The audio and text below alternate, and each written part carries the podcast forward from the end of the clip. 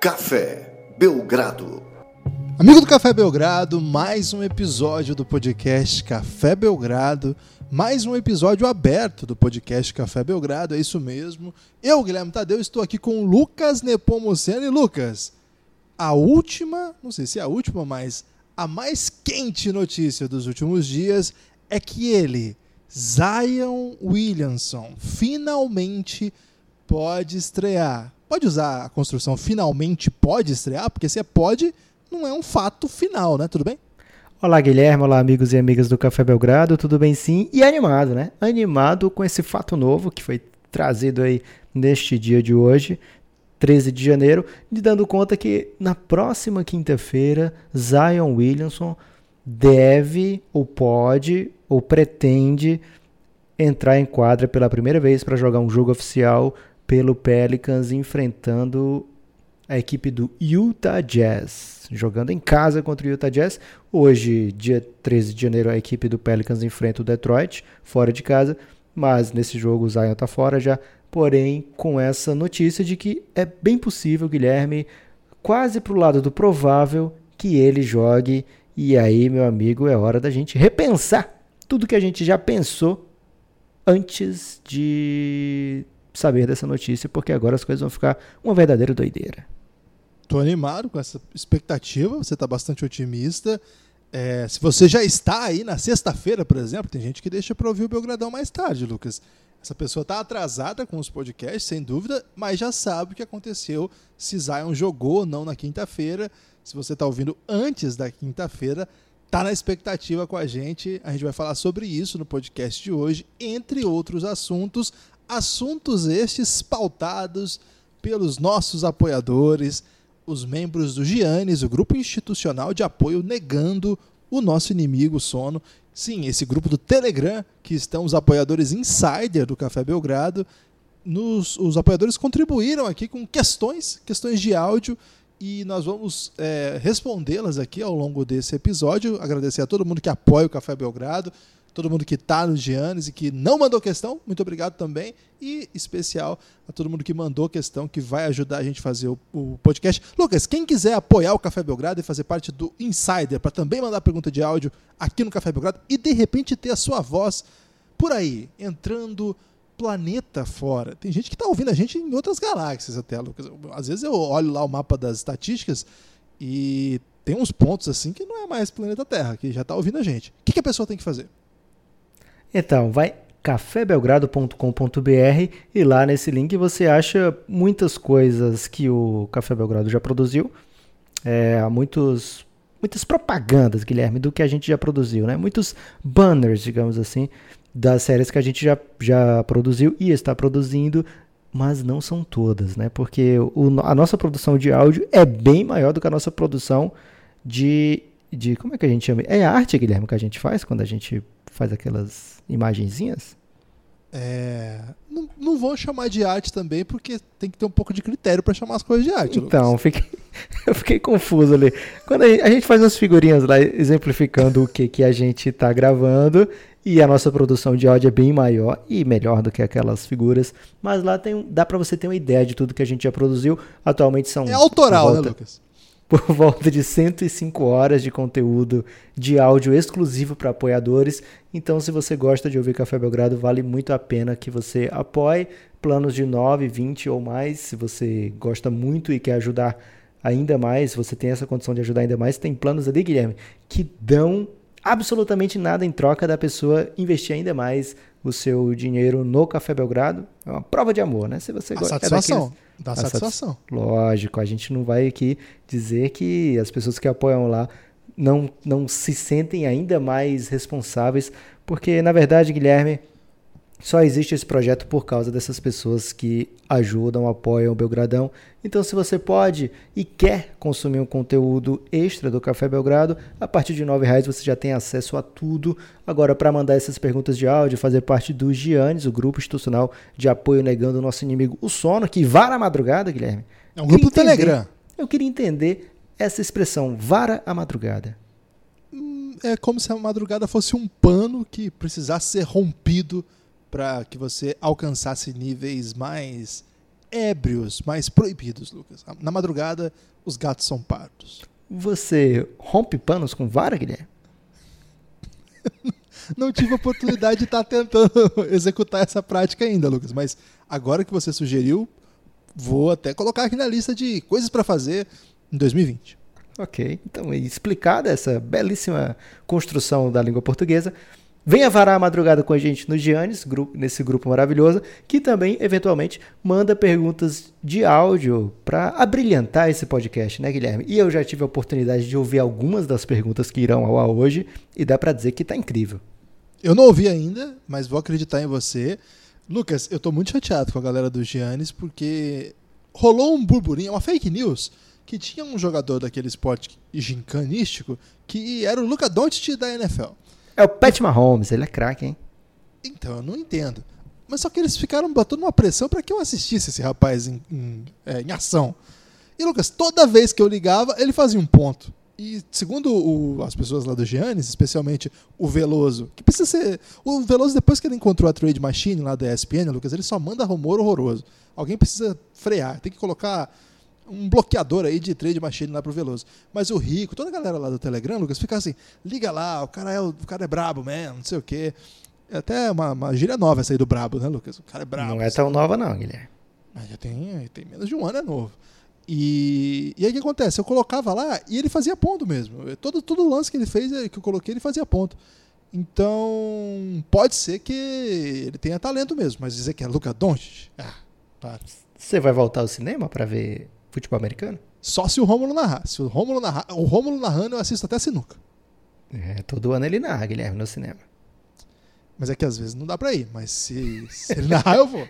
Eu quero okay. ganhar, eu quero ganhar Mas você não vai estar no seu tour europeu? Você vai estar no meio ali. Nessa época eu Nem sei se você vai estar na Europa. É, não. Pois é. Lá tem cinema também, fica tranquilo.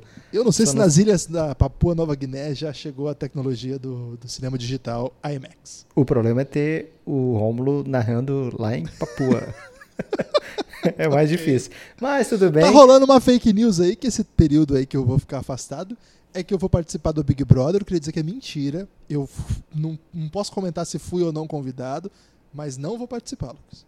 Ok, então fica essa desinformação para você, amigo ouvinte. E agora, Guilherme, é hora de falar dele, Zion Williamson, que pode ou não estrear nessa quinta-feira, mas ele já estreou nos nossos corações, né, Guilherme? Daquele prospect que muita gente dizia, ah, ele só enterra, ah, ele não tem posição na NBA, ou então, ah, caramba, esse cara é muito promissor, é muito atlético, é muito diferente de tudo que a gente viu desse período aí de incertezas veio o, o, ano inteiro em Duke, onde ele se tornou o principal jogador é, colegial dos últimos dos últimos nem sei quantos anos. Dá para dizer, Guilherme, que ele chamava tanta atenção que literalmente o Barack Obama foi ao ginásio para ver o seu jogo. Não é todo mundo que pode dizer isso, até explode o tênis dele naquele jogo.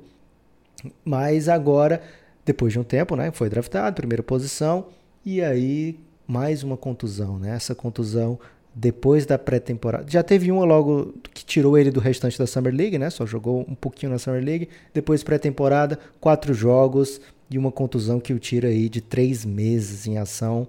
E agora vai voltar. E ele vai pegar a NBA em andamento, Guilherme. Isso é bom porque tirou a pressão do, da estreia inicial ou é ruim porque vai primeiro, vai, todo mundo vai continuar olhando do mesmo jeito para ele. Segundo, que já tem. Todo mundo está em ritmo de jogo e ele vai meio que ter que refazer sua pré-temporada. Qual a sua expectativa para esse começo de carreira do Zion Williamson? Ah, a expectativa, primeiro, é que, assim, ele consiga fazer aqueles lances explosivos. Eu não sei se ele vai ser efetivo a gente tem muita dúvida quanto ao chute dele. Eu não sei se ele conseguiu trabalhar nesse período. Não tem essa informação se ele evoluiu ou não o chute de três, que é uma deficiência no jogo dele. Ele vai ter que incorporar isso de alguma maneira, senão vai ser muito difícil para ele criar uma carreira mais assim mais dominante na NBA. Mas assim, a expectativa de cara é que ele já apresente aí nos seus primeiros jogos enterradas da morte, highlights, vai pro top 10, aquela coisa toda. A minha expectativa é essa. Não sei como isso vai se traduzir em números, né? Não sei se a gente vai ter um jogador de 20 e 10 logo de cara. A, tendo a achar que não. E aí, respondendo a sua questão, eu acho que esse rendimento que eu estou projetando já é modulado pela, assim, pelo calma torcedores, né? Quando começa a temporada, havia um debate quem era melhor. É, Zion e mais um monte de jogador que já foi All-Star, por exemplo. O Zion estava na frente de vários deles nessas listas de ranking de início da temporada. Hum, é, mesmo sem ter pisado né, na quadra da NBA, muita gente já considerava capaz, alguém capaz, de levar o Pelicans aos playoffs. Acho que a sua ausência já apagou um pouco esse sonho e também essa responsabilidade. Agora, ele vai, na medida que ele entrar e conseguir fazer alguma coisa com esse Pelicans, aí ele vai atrair mais atenção, aí ele vai começar a atrair mais defesa, aí ele vai começar a atrair também haters, que sempre tem. Agora, por enquanto, nesse começo está todo mundo tão curioso, está todo mundo tão esperançoso que ele se torne um jogador NBA logo, que tem um medo gigantesco aqui, né? O cara foi a primeira escolha, é, toda a estratégia de mídia da NBA se reconstruiu para abrir o caminho para ele. Espalharam os jogos do Pelicans aí para todos os, os canais de, do mundo todo, inclusive no Brasil. E não tem, né? O Pelicans joga noite após noite e não, e não tem Zion. Então havia, havia esse temor mesmo, né? Estamos aqui numa situação de um jogador que foi primeira escolha e vai frustrar novamente, não é a primeira vez que isso acontece, essa década mesmo aconteceu algumas vezes, já aconteceram isso, já aconteceu isso. Então, acho que só por ele estar em quadra, no começo, a minha impressão é que a expectativa vai ser assim mais de júbilo. Nossa, que bom que ele está jogando, vamos dar calma, vamos dar paciência. E aí, nesse caso, acho que você tem razão. Essa ausência acabou dando uma apaziguada assim, na, na expectativa de liderar uma equipe, de levar o Pelicans às brigas mais interessantes. Acho que agora ele vai precisar enterrar na cabeça da galera. Você está tá nessa expectativa também? Então, Guilherme, quando o Zion é escolhido, o David Griffin tenta em todas as entrevistas posteriores tirar a pressão, né? Dizendo, não, o nosso franchise player é o Drew Holiday, né? Ele é o cara que tem a responsabilidade de levar essa franquia, ele é a face do time, é ele que de define o nosso sucesso ou não. Então sempre tentando tirar. O Zion é muito talentoso, mas é um jogador para o futuro. O Zion é muito talentoso, mas ele não é o nosso salvador da pátria, né? Esse tipo de entrevista que o David Griffin dava, o Alvin Gentry também, é, no sentido de tirar a pressão do Zion e meter-se calma, né? Meter-se calma torcedores.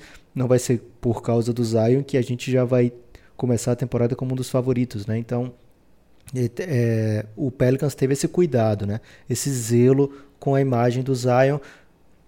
Chega nesse momento da temporada, o Pelicans é o penúltimo do Oeste, né? Então, se se esse time ainda tem chance de playoff, é muito por conta do Oeste tá, está com essa ausência de oito times muito superiores, né?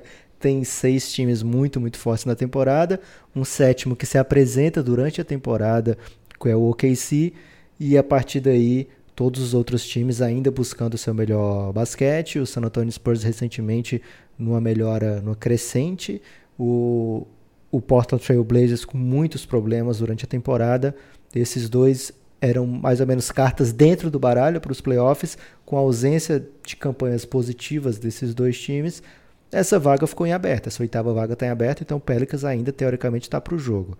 A situação hoje não é fácil para o Pelicans pegar um, ser um time de, play, de playoffs, é bem mais fácil, bem mais provável que esse time vá para a lottery, então essa pressão de resultado talvez não exista e sim é, uma oportunidade de ver como é que esse time, como é que os jovens desse time, aliás, é até uma constante em vários desses jovens, né? Na carreira de vários desses jovens. Não, a gente não tem tanta chance, vamos pelo menos aproveitar a temporada para desenvolver esses meninos. O Brandon Ingram é um que aproveitou bastante, Guilherme. Tá muito bem desenvolvido, talvez não fisicamente ainda, mas o seu basquete já está muito, muito acima do que era quando entrou na NBA, já é um dos principais jogadores da sua posição na liga. É, então ele soube aproveitar bem todo esse período de desenvolvimento. Se espera que isso aconteça com outros jogadores desse Pelicans. Agora, logo de cara, o Zion enfrenta um time que é o mais quente da NBA nesse momento. Né? O Utah Jazz ganhou os últimos nove jogos, joga contra o Nets ainda antes de enfrentar o Pelicans. Pode chegar com uma sequência de dois dígitos de vitórias, né, caso vença o Brooklyn Nets, que teve a volta do Kyrie Irving também, um tema aí para os próximos podcasts. O Utah Jazz está muito, muito quente, apesar de ter jogado sem o Donovan Mitchell na última partida, esse período todo, sem o Mike Conley. É um time que consegue entregar um dos melhores basquetes do momento, não vai ser fácil para o Pelicans. O Zion, por incrível que pareça, Guilherme, já enfrentou o Utah Jazz naquilo que é a coisa mais parecida que tem com a NBA, que é a preseason da NBA. Não é para dizer que ah, ele teve um jogo maravilhoso contra o Jazz na preseason, então a gente tem que esperar isso dele. Foram 26 pontos naquela ocasião e inclusive a sua única bola de três pontos da preseason, Guilherme, foi contra o Jazz. Você falou que isso é fundamental para o jogo dele ter uma expansão maior. Acho que a gente não vai ver uma profusão de bolas de três pontos dele nessa temporada. Acho que esse salto pode vir mais para frente ainda. Agora, ele vai ter todo o tempo e espaço para arremessar a bola de três pontos. Acredito que os times vão dar essa chance para ele, né? Vão dar esse espaço, mais ou menos como fazem com o Giannis, muito que fazem com o Ben Simmons, talvez com não tanto desrespeito como, quanto fazem com o Ben Simmons, mas algo muito perto disso. E aí o Zion vai ter que fazer escolhas, né? Arremessar aquele arremesso que ele não está tão é, confortável para dar, ou trabalhar a bola e receber a bola na posição melhor. Ele tem muita força física, acredito que ele vai focar o seu jogo naquilo que ele tem de muito bom. A gente viu isso na Precision também. Quase 70% de, de, de aliás, mais de 70% de arremesso de quadra foi o que ele converteu, principalmente por ter sido quase todos os arremessos ali do garrafão, né? Então da zona da área pintada, principalmente, onde ele faz a maior parte, onde ele faz a maior parte do seu estrago contra o Jazz na preseason, ele foi marcado pelo Rudy Gobert em algumas ocasiões, saiu com muito bem, saiu com muito muita maestria da marcação do Gobert, mas agora temporada é outra coisa, outro bicho, né? Então, acredito que vai ser um adversário muito, muito duro, caso ele estreie realmente contra o Utah Jazz. Caso não aconteça essa estreia, Guilherme, joga mais uma vez em casa, dois dias depois, contra a equipe do Clippers. Também não é nenhuma baba para o Zion se voltar a jogar agora. Logo de cara vai ter dois adversários pesadíssimos pela frente. O que é bom também, né? Porque estresse com ninguém esperando vitórias aí. Se, se, se ganhar é façanha, se perder fazia parte das coisas. É, por enquanto, o que, o que dá para torcer é que ele não se machuque, né? É a nossa expectativa que ele consiga se recuperar. Não sei como é que está a questão de preparo físico mesmo. Visualmente, confesso que é, não digo que não me surpreendi. Está um pouquinho é, mais forte do que eu lembrava. É, não sei se é porque eu lembrava ou se é porque de fato ele está um pouquinho mais encorpado mesmo. Vamos ver, vamos ver. Estou muito esperançoso. É, a NBA precisa dessa boa notícia no meio da temporada. Vai fazer muito bem a liga, Lucas. Também acho, Guilherme. Tô nessa expectativa. Agora, a NBA não é só Zion, né? A NBA não é só Zion. Ela é Phoenix Suns, que venceu no, última, no último domingo. Gostou da vitória? Back-to-back -back vitórias, Guilherme. Duas vitórias seguidas aí. Phoenix Suns apontando para cima e sendo um dos principais candidatos aí a pegar essa oitava posição e eliminar o Lakers logo na primeira rodada dos playoffs. Pode também... falar esse tipo de coisa, Guilherme, aqui no podcast? Pode, tá liberado, Lucas. Hoje okay. é, hoje tá liberado. NBA também é Memphis Grizzlies, cinco vitórias consecutivas quando a gente grava esse podcast. Atualmente oitavo lugar. Oklahoma City Thunder, que teve uma semana bem louca, né? Porque deu um sacode impiedoso no Houston daquele jeito, assim, humilhante, com direito à caneta do Chris Paul. E no jogo seguinte pegou o Lakers sem LeBron e Anthony Davis e levou uma surra do Kyle Kuzma. e teve o Jared Dudley lançando a braba, inclusive. Daí que tá errado, cara. É aí que as coisas começam. Aí, quando, você quer saber quando que o mundo dá errado? Tem alguns momentos que são fundamentais. E acho que esse pode ter sido quando as coisas começaram a. Quando o Jared Dudley quer lançar a braba, Lucas. Ok. Ele, ele teve um rebote, Guilherme, no jogo contra o o OKC. Foi sua grande estatística dessa partida. Você está pronto para começar aqui a, a, sequência de questões? Vamos começar as perguntas, Guilherme. Um ouvinte mandou duas perguntas, uma delas é sobre o Zion. Então vou dar o play aqui na que eu acho que é sobre o Zion. E aí, se não for, a gente já começa com a pergunta errada. Tem problema ser assim? não, nenhum problema. Ok, então vamos lá. É... Eu não vou dizer quem é, Guilherme, porque eu exigi que as pessoas dissessem quem era e aí, no Boa. caso, se a pessoa não tiver dito, aí assim a gente diz quem é. Beleza. Olá, ouvinte do Café Belgrado. Meu nome é Victoria, sou de Mogi das Cruzes e a minha questão é: Miami Heat, com a campanha que vem fazendo, tem potencial para chegar numa final de conferência? Começamos com a pergunta errada. Já começamos com a pergunta errada, mas não quer dizer que não seja a pessoa certa, Guilherme. Claro que não, ótima questão. E Miami Heat, cara, o Miami Heat é um timaço, né? Gosto muito, apesar de estamos gra estarmos gravando isso no dia seguinte que eles perderam pro Knicks. Você gostou E- desse jogo? Cara, foi um bom jogo, viu? Foi um jogo bem divertido mesmo. Esse jogo não me deixou ficar empenhado lá no menino. Como é que é o nome do jogador da, da, da- do futebol americano? Pat Mahomes foi MVP ano passado. Ah, é. Então ele deve ser muito bom mesmo.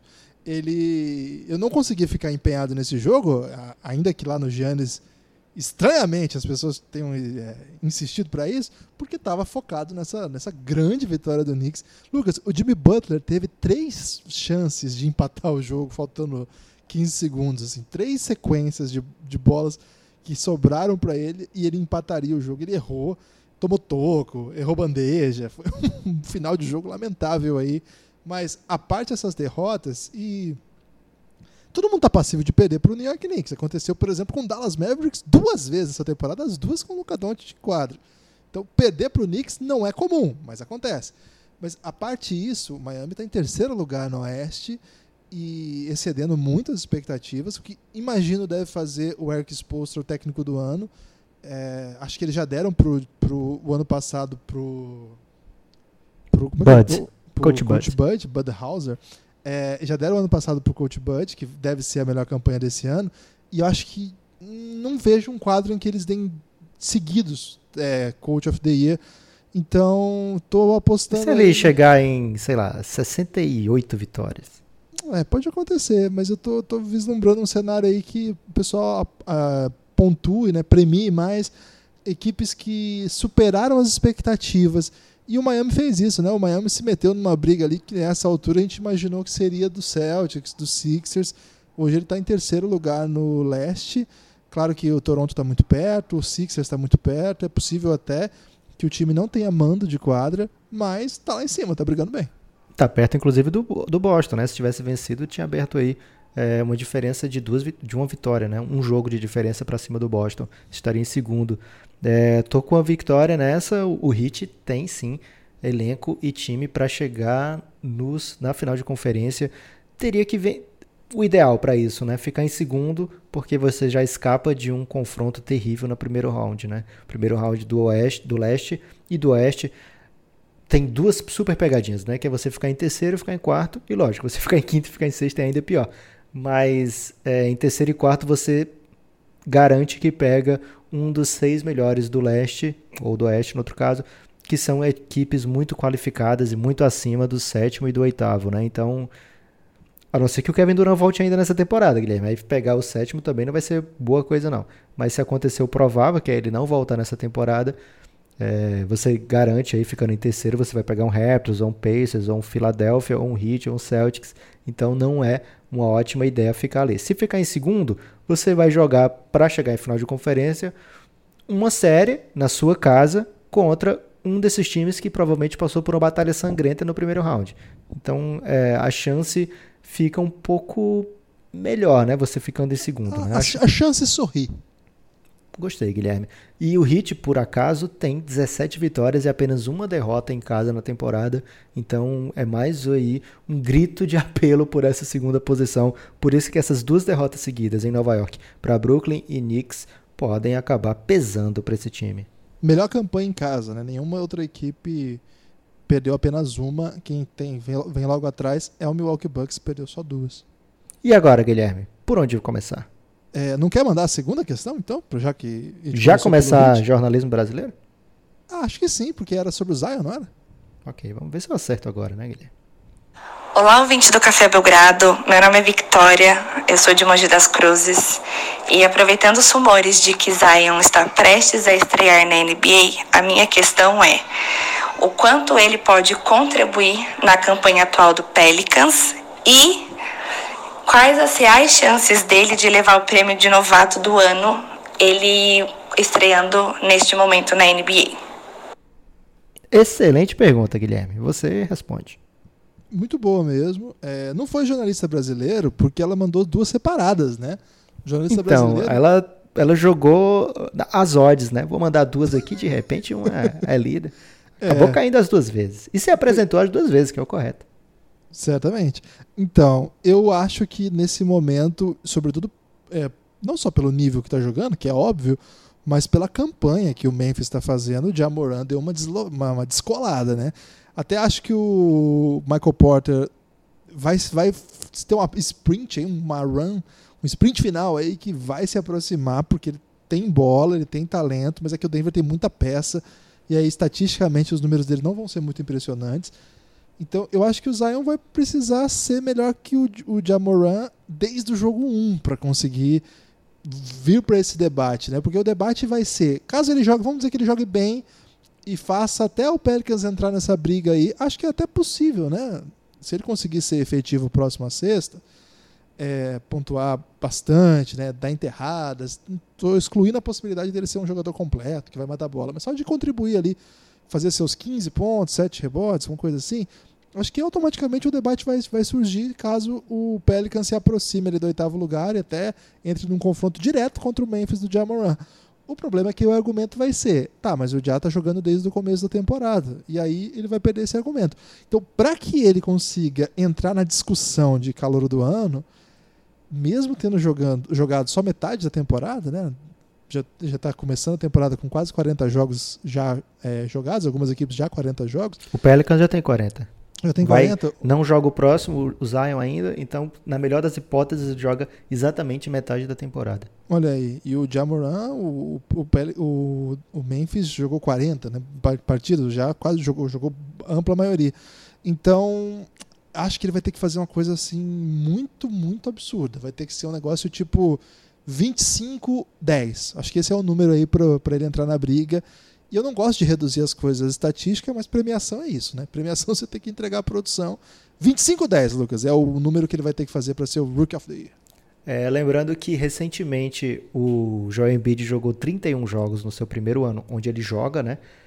E não foi considerado para prêmio de Rookie of the Year. Quem ganhou foi o Malcolm Brogdon naquele ano, com estatísticas muito, muito, muito modestas, assim, coisas de metade do que o Embiid estava fazendo, principalmente por conta do número de jogos. Então, é, se o Zion, se o Pelicans for esperto, né, ele, mesmo que o Zion jogue, queira jogar todos, provavelmente o Pelicans vai querer dar uma segurada ali, né, back to back, alguns jogos assim que já tem um desgaste maior, pode dar uma segurada. Então, talvez mesmo que o, o Zion volte agora contra o Jazz, a casa, assim, o número de jogos dele deve ser 35, né, 36. Acho que isso aí meio que elimina ele dessa competição. É uma pena, mas Vegas gosta, Guilherme, porque muita gente apostou no Zion antes da temporada começar. ok. É, só para ter o número exato, até agora, nós estamos gravando isso no dia 13, o Já jogou esses 34 jogos que você está projetando aí no melhor cenário possível para o Zion. Então, se parar agora, né? Então, acho que, acho que o Jamoran vai ser o calor do ano. Ok. Vamos então agora para um, uma pergunta de outro país, pode ser? Tem isso? Pode isso, Arnaldo? Bom dia, amigos do Café Belgrado. Aqui fala Cláudio de Buenos Aires, Argentina. Lindo dia aqui na segunda na minha cidade. Tomara estejam todos bem e tomara entendam alguma coisa do meu portunhol. Eu queria perguntar para vocês uma coisa. Nos tempos das estatísticas avançadas, onde tudo é um número, tudo é uma argumentação, qual é o sentido de tanta estatística quando o basquete não é o mesmo da década do 80, da década do 90, de agora, do qualquer outra época? comparações, Luca Doncic fez tanta coisa e Michael Jordan ou LeBron ou, e o, as regras do basquete quando Jordan jogava era um, agora o, o ritmo, a velocidade do jogo é outra. Então não é homogênea a comparação. Além da opinião que cada um possa ter de se um jogador é melhor ou pior, isso é livre opinião de cada um, mas qual é o sentido de comparar coisas que não são homogêneas? É como eu comparasse o rendimento do, do, da Ferrari do Schumacher com o Mercedes de Hamilton. Os dois são carros, os dois é Fórmula 1, pode ser o mesmo circuito, Interlagos, sei lá, mas é outra coisa, outras regras, outros motores, outros pneus. Sei lá, é uma dúvida de, de velho que gosta de entender que as comparações têm muito de, que ver com a subjetividade e não tanto, tanto com o mundo de estatísticas tão, tão forte, onde todo dia tem uma estatística nova. Ontem foi a primeira vez que no jogo de Charlotte um cara eh, convertiu aos 2 minutos e 15, eh, arremessando do, da esquerda da quadra em diagonal ao cara que nesse momento estava bebendo cerveja. Uma coisa, todo dia tem estadística nova. Bom, espero que vocês estejam bem e sempre um prazer fazer parte da turma. Um bom dia desde Buenos Aires. Guilherme, eu, eu não sei se eu. É meu lugar de fala falar isso, porque é mais pra jovem, mas acho que o Cláudio lançou a braba. Lançou a braba. Te deu gatilho ou não? então, cara, eu queria começar defendendo aqui. É, talvez possa até zangar o nosso apoiador não argentino. Vai zangar o Cláudio. Espero que isso não aconteça. Mas ele fala: é o mundo da estatística avançada, e realmente é, tem muita estatística avançada. E aí ele exemplifica com comparações de estatísticas nada avançadas, né? Do tipo, ah, o Doncic fez tal estatística que o Jordan nunca conseguiu fazer na vida. Isso aí eu acho que é extrapolar a estatística, né? Você querer fazer esse tipo de comparação. Eu sempre evito fazer comparação em base estatística, coisas de eras diferentes, né? É, outra coisa que eu achei feio até da parte do Claudio foi trazer Fórmula 1 para cá, Guilherme. Feio? Você achou feio? É porque o, ele, ele é argentino e lá eles têm o, o Fanjo. Juan Manuel Fanjo. Ele já parou faz um tempo aí? Já faz um tempo, Lucas. Ok. Então, assim, é, já tá na NBA e tá ótimo para exemplificar, Cláudio. Acho que não precisa trazer esse tipo de argumento aqui para. Se bem que o Schumacher é um grande competidor, né, Guilherme? Ele merecia realmente esse, esse abraço. É, do ponto de vista desse tipo de comparação, estou completamente de acordo com o Cláudio. Acho uma bobagem sem tamanho.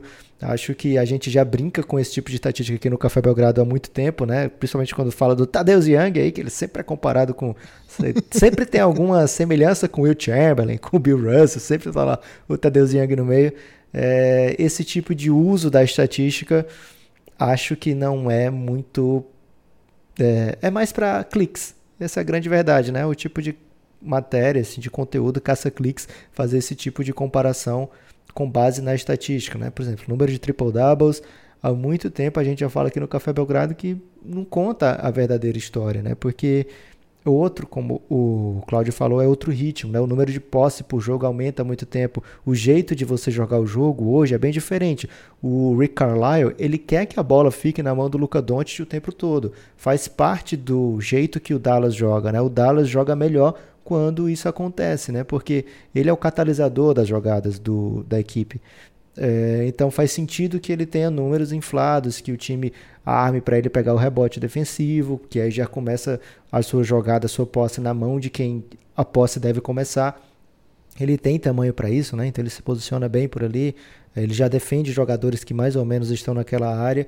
Então faz muito sentido para o Dallas que o Don't tenha números tão inflados é, não, tô aqui desmerecendo o Luca Doncic, que Café Belgrado não é lugar para isso, né, Guilherme? Não. Mas esse Cuidado. tipo de, de, de, estatística nem sempre conta a história toda. No caso do Doncic, mais ou menos conta a história toda, Guilherme, porque ele é o Dallas, né? Ele é o responsável pelas vitórias desse time, porque o time é, foi criado, foi desenhado para que ele fizesse esse papel e a partir desse papel as pessoas tivessem os seus roles definidos, né? Então, um grande jogador como o Porzingis, por exemplo, está meio que definido num papel é, de defensor, de espaçador de quadro do outro lado, e não propriamente de um jogador que vai ser o centro das atenções do time do Dallas. Então, esse tipo de jogo hoje é muito comum, a gente viu isso com o Russell Westbrook lá no OKC, né? Tudo era feito por ele, né? através dele. Ele vai para o Houston, consegue médias incríveis, ainda assim é visto como um dos principais jogadores da NBA, mas as estatísticas nem de perto vão refletir o que ele fazia no OKC, né? o que ele fazia pelo OKC e no OKC. Então esse tipo de comparação, tô com o Cláudio, não, não cabe muito. Gosto muito de falar do quão dominante o jogador é naquela época e respeitar que cada um jogou numa NBA diferente. É, mandar um abraço pro Cláudio também. Ô, Lucas, ontem o Cláudio falou que botou o podcast do Belgradão no ouvido e foi correr lá no Parque Centenário de Buenos Aires, um domingo aí, daqueles, né? Grande momento aí. Um grande abraço para ele. É, eu, eu, sou mal-humorado com estatística tanto quanto ele. Você pode notar é, que nossas discussões, geralmente, lá no começo do Café Belgrado, iam muito nessa linha. É, tem uma coisa que, que eu acho que que a gente fala pouco, e também porque vai ficar falando disso também. Mas, cara, tem umas estatísticas muito exóticas. Tipo, as assistências que os caras dão hoje na NBA, cara, é muito nada a ver. Na moral, assim, você dá o passe pro cara, aí o cara faz uma finta, dribla, vai pra bandeja e às vezes dá estatística de assistência, sabe? Umas coisas.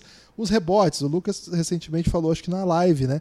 Um estudo que o Lucas fez sobre os rebotes rebote hoje é diferente do rebote daquela de qualquer época, né? Porque cada vez mais os, os treinadores estão percebendo que brigar por rebote ofensivo não vale a pena. Então, nesse sentido, ter 8, 9 rebotes ou ter 20 rebotes quer mais dizer o que o seu time espera para sair em transição, como se comportar quando o adversário arremessa, do que propriamente você superar algum adversário que estava brigando por rebote.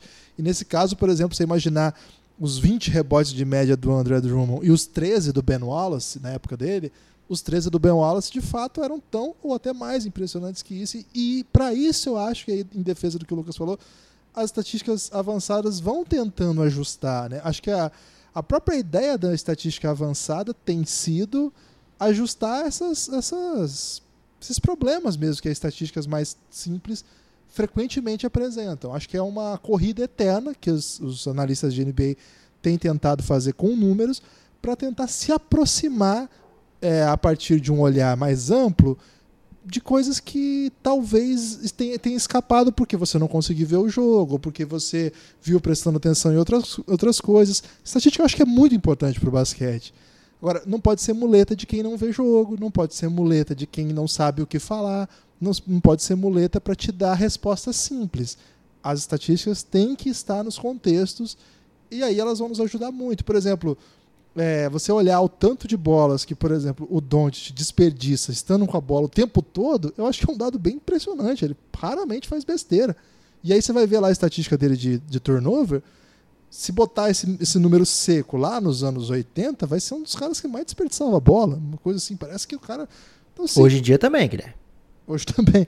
Porque é um cara que está o tempo todo aí com a bola na mão. Então, acho que o número frio sempre vai ser vai ser muleta para resposta simples, né? Mas que bom que o podcast é um pouco o contrário disso, né? Nesse caso, o podcast é o contrário do Twitter, ao contrário da, da TV, que joga estatística solta lá e o comentarista fala em cima de um dado que vem.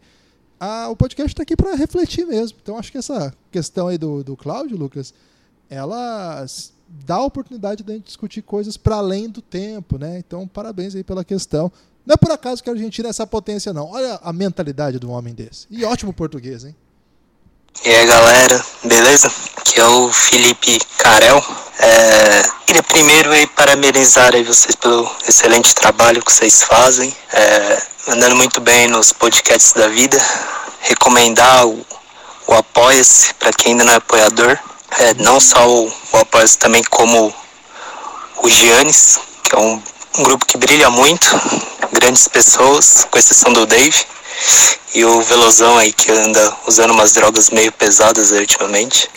E minha pergunta é o seguinte, na verdade queria que vocês comentassem sobre, é, sobre duas trocas. É, vê aí o que vocês acham aí. Al Hofford por Drew Holiday ou Al Hofford por Deadmon Bogdanovic e Just James. Tá bom? Falou, um abraço aí pra vocês aí. Caramba, ele deve torcer pro Sixers, ele torce pro Sixers, né? A gente tem essa informação. E ele quer ver o Hofford pelas costas, Guilherme. Acabou de chegar. É, não gostei da ideia de dispensar o Hofford, porque o Hofford ganha jogo, velho. Mas, de fato, o Sixers tem pouca coisa para botar para jogo aí se quiser fazer alguma negociação, né? Porque os contratos ali estão meio, meio complicados. A gente falou isso, disso no último podcast. Eu não acho que o Drew Holiday vai melhorar muito, não. Agora essa outra aí, como é que é, Lucas?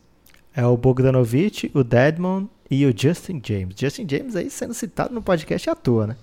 Ou é, É. Justin Jackson? Pode ser um dos dois aí. O Justin Jackson tá no, no Dallas, não dá pra ele ir pra lá. É uma three-way, Guilherme. De repente coloca aí o- uma volta do Justin Jackson pro Kings só pra fazer essa troca.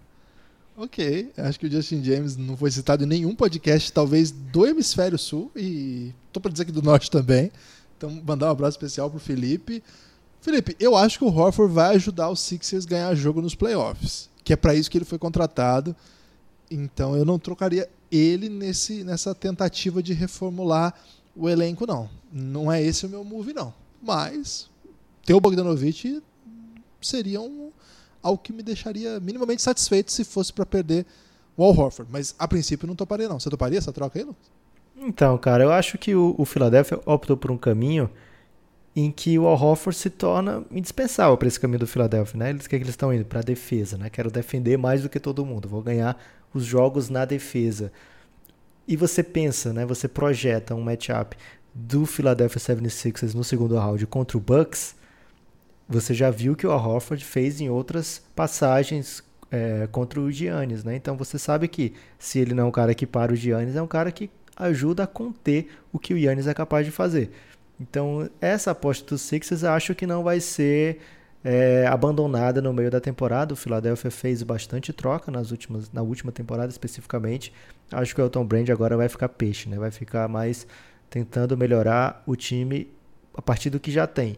Outra coisa que não podemos esquecer, né? não podemos perder de vista, é que o Joel Embiid sempre é uma liability do sentido das contusões, né? Sempre é possível que o Embiid esteja contundido, é, então você pode precisar poupar o Embiid, você pode precisar numas, durante alguns jogos da série você abdicar de ter o Embiid em quadro, jogar com minutos reduzidos do Embiid. Quem é que você vai colocar em quadra? Vai ser o Jonah Bolden? Vai ser Ele tem um game winner devendo aí. é, então você vai querer, vai sentir falta do Al Horford nesses jogos, né? O Philadelphia recentemente tá jogando, começou a jogar sem o Embiid, pode ser que jogue aí coisas de um mês ou até mais de um mês sem o Embiid. Então a gente vai ter uma ideia boa aí do que o Al Horford é capaz de fazer, sendo esse ponto focal do garrafão do Philadelphia, né? Se não vai ser aquele cara é, que vai ser o, o, cara que vai carregar o time. A gente viu ele recentemente nos, nos playoffs, onde ele era meio que a referência daquele Boston, no último playoff. É, no Philadelphia acho que isso não vai acontecer, mas ele vai ser muito, muito importante, principalmente quando o Embiid não estiver disponível. E infelizmente para o Philadelphia, muitas vezes o Embiid não está disponível. E a gente quer Dessa ver, né? vez Guilherme? até é bizarro, né? Uma lesão de jogo mesmo. Não é nenhuma lesão que, que tá de esforço ou de desgaste. O cara Sim. Ferrou o dedão, o dedo da mão, velho. E, ô Lucas, quem gostou dessa proposta aí foi o Dave. Porque lá no Giannis, o Dave, torcedor do Celtics, pra quem não conhece, que ainda não está nesse maravilhoso grupo, apostou aí cada jogo com o Pedro Casas, o Peter House, apostou todo o jogo, o Peter House torce pros Sixers, o Dave pro Celtics, que 70 reais eles vale cada jogo que, que essas equipes se enfrentam. E, cara, desde que o Horford deixou o Celtics, só dá Sixers nesse duelo. Então, ele deixando essa equipe, com certeza a gente vai parar de ver o Dave dando dinheiro pro Peter Houses, Lucas, porque tá difícil. ok. E deixar tranquila aqui a família do Veloso, né, Guilherme? Que foi acusada de estar usando drogas pesadas, mas é por esse fato que o Guilherme já citou nesse podcast, você nem sabia que ia vir uma pergunta, que ele anda muito envolvido com a Trade Machine da ESPN. Pra deixar, normalmente aí os familiares escutam muito, né, Guilherme, o podcast. E não para de mandar meme do Gabigol. Salve Nepopop, salve Gibas, tudo bem com vocês, meus queridos? Então, aqui é o Guilherme de São Paulo e eu tô aqui hoje não para perguntar do Kevin, estou aqui para perguntar do Clippers. É, depois da derrota pro Nuggets, o pessoal no Twitter ficou enfurecido, começaram a disparar de palavras duras pro Doc Rivers, falando que ele não conseguia achar um esquema tático pro, pro elenco cheio de talento jogar. E aí a minha pergunta é a seguinte, vocês acham o Doc Rivers Pebble Pop? Vocês acham que ele é, é superestimado, como o pessoal comenta, ou o pessoal tá muito paciente e não tem que se preocupar com nada disso, não? É isso aí, forte abraço. Caramba, palavras bem médias aí para Doc Rivers, né? É, médias pra duras, né? Agora, o que, o que eu gosto do Café Belgrado, Lucas, é que quando a gente conheceu o Gui Nunes, que, que mandou essa questão aí, ele, cara, ele tinha a voz de bebê, né? E agora você vê, Já trocou de voz, cara. Já virou um homem. Já tá com... Daqui a pouco o próximo áudio dele vai ser uma espécie de Cid Moreira, Lucas. Então mandar um abraço aí para que voz bela que ele ficou, hein? Será que foi Sexland que mudou a voz dele? Cara, não sei, mas é a maturidade, né? A, a mudança de voz. A gente tá acompanhando, viu, Lucas? O envelhecimento aí dos nossos apoiadores. A gente começou em 2017, estamos em 2020 já. E como o tempo passa, né? Tô nostálgico depois dessa questão. Passa, inclusive, pro Doc Rivers, porque tá tomando palavras duras, mesmo tendo botado aquele time do ano passado em ótima situação, tendo já títulos da NBA, título da NBA, é considerado um dos melhores técnicos. Acho que ele não precisava dessa, não, Lucas. Podia ter passado sem essa, né? Podia é, ter passado sem 27 vitórias em 40 jogos, com direito a descansos constantes para Kawhi Leonard, né? Todo back-to-back. Kawhi Leonard descansa um dos jogos, com direito a mais de um, mês de ausência do Paul George, ou algo perto de um mês de ausência do Paul George. Mesmo assim, o Clippers lá em cima. É normal que o torcedor passional vá se zangar com jogos de temporada regular, é, mesmo sendo equipes que já estão pensando em coisas muito maiores lá na frente, né?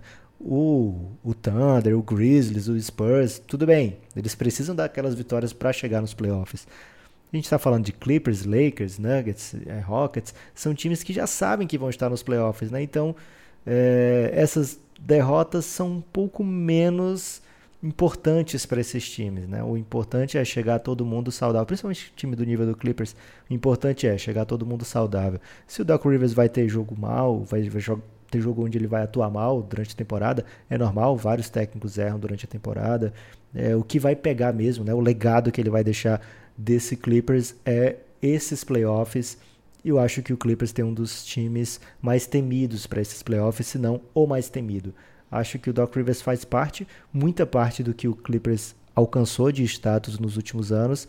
A gente lembra que o Clippers foi adquiriu o Doc Rivers por uma escolha de primeira rodada, né? Então foi é, realmente pagou para ter o, não só o dinheiro que ele realmente recebe, um dos que mais recebe na NBA, mas mais do que isso, né? Deu um asset para ter o Doc Rivers. E o Doc Rivers foi muito importante, tanto naquela saída do Donald Sterling, é, no caso de racismo, onde ele meio que segura as pontas ali, que faz aquele time jogar, faz o time ter uma vitória impressionante nos playoffs, é, vencer uma série de playoffs, mesmo naquele estado, contra um adversário muito forte.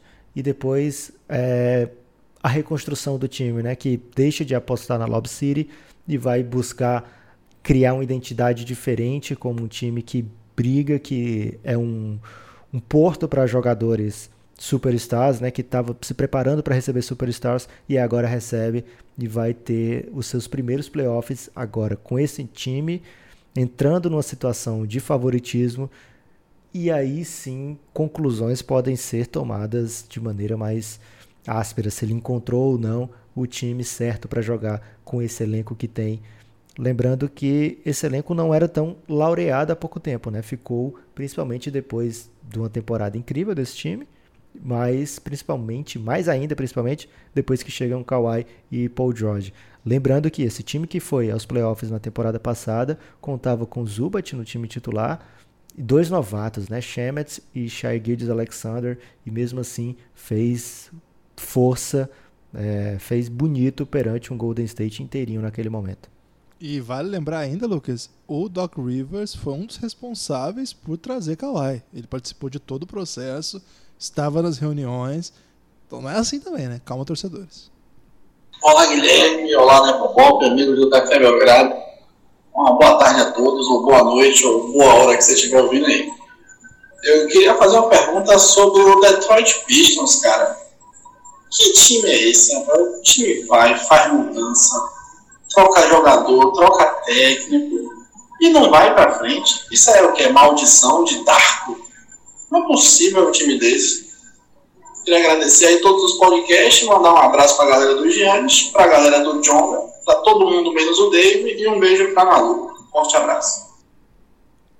A Nalu tá brilhando em São Paulo, Guilherme. Não sei se você tem essa informação. Ah, é? Saiu lá da Bahia? Saiu, dizem que para fugir do Henrique, mas eu acho que se quem fala é invejoso. Também acho. o, o Lucas, eu mandar um beijo aí pro, pro Rico. É, o pessoal tem, uma, tem uma, um carinho aí que, que merece atenção especial. A questão, eu, sinceramente fiquei confuso, Lucas. Você pode me, me elucidar? o que que acontece com o Pistons, né? Que há tanto tempo. Não, o que acontece com o Rico, que só manda questões sobre o Pistons torcendo pro Lakers? É complicado, né? Talvez ele tenha feito alguma aposta aí em relação ao Pistons com alguém. ok. É, olha, o, o Pistons, de novo. Você vai responder sobre o Pistons? Normalmente eu sou contra falar sobre o Pistons. Não, eu vou responder porque eu acho que eles estão prestes a fazer um move. E eu tô curioso pra saber que sentido que eles vão. Mas eu tendo a achar que o Pistons é, vai partir para um rebuild aí que vai ficar mais clara a situação. Por enquanto, é um time daqueles que, se tá passando, a gente não vê. É isso que eu faço. Guilherme, Derrick Rose é o principal jogador do Pistons na temporada? Tá certo isso, Lucas? Ok. Responder perguntas com pergunta é excelente. É o aconselhado aí, em muitas situações. E às vezes você parece mais esperto. Fala ainda. Guilherme Nepopop, grande dupla da Podosfera Ah, Mundial. Fernando Lucas aqui de São Luís do Maranhão. Tendo em vista que Lakers e Bucks vão terminar regular em primeiro nas suas conferências, qual time vocês acham que está mais propício a cometer o crime e tirar os da final da NBA? No Oeste a gente está vendo aí uma briga muito boa com Denver, com o Utah Jazz, Dallas do menino Don't e o próprio Clippers com Kawhi e Paul George. E enquanto que no leste tem Boston, tem Filadélfia, tem Toronto, tem Pacers, que são times fortes também. Qual que vocês acham que pode cometer esse crime e tirar Bucks e Lakers da final da NBA? Forte abraço. Quase que eu tiro o abraço aqui do rapaz. Fernando Lucas, São Luís do Maranhão. Aliás, muitos sotaques no Café Belgrado, Guilherme. Um É. motivo de orgulho. É, gosto muito dessa parte nossa aí também. Ó, eu, eu tendo a achar que o Bucks é um candidato seguro às finais. E da acho que- NBA? da NBA. E acho que do outro lado a coisa é muito mais aberta do que a gente imagina, assim. Então, do outro lado, eu não sei se tem tanta certeza, tanta segurança das potências. Então, para começar, eu acho que pro lado oeste, todas as forças não citadas são capazes de surpreender nos playoffs. O Utah Jazz, que pra gente era uma das potências da temporada, começa hum, mais ou menos, né? Não vou dizer muito mal, mas começa mais ou menos e agora já engata uma, uma série incrível de vitórias. Ainda tem o Mike Conley para voltar e vai melhorar esse time. Eu acho que o, o, o Jazz pode vencer uma série de playoff contra o Lakers. Dá para vencer. Ainda mais um time que é assim tão dependente de LeBron e Anthony Davis, apesar da vitória contra o Thunder. Acho que o, o Clippers, para mim, é o favorito. Né? Para mim, o Clippers é mais favorito do que o Lakers por conta do elenco, porque tem Paul George e Kawhi e um monte de cara muito bom junto. Mas não acho que esse time seja imbatível, né? Acho que tem outras equipes que já que já mostraram assim. Então, desse de- desse quadro de forças ali do, do Oeste, eu acho que qualquer um ali do o Dallas só se o Doncic fizer uns negócios muito loucos que pode acontecer. Então vamos colocar assim, do, do Dallas para baixo, eu não assim, eu não acho impossível ninguém é, fazer doideiras aí. Agora, do outro lado, a gente sempre diz, né?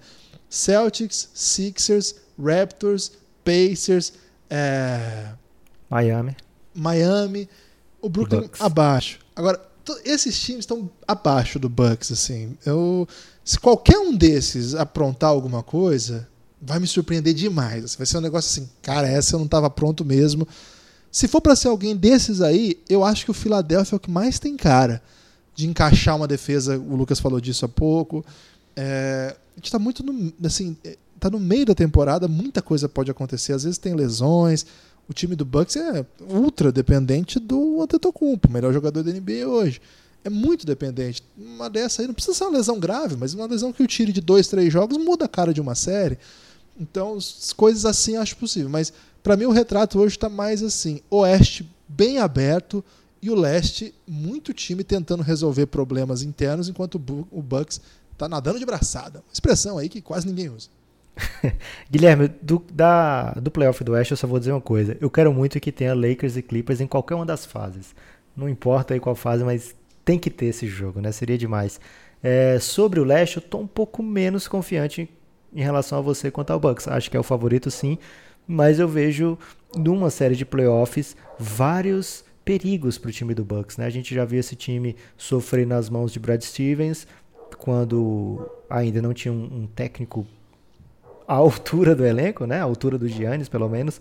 Mas o Brad Stevens lançou a brava naquele, naquele, naquele duelo, conseguiu conter. No, na temporada passada, o time começa bem a série contra o Bucks, conseguindo um belo jogo, né? Vencendo fora de casa.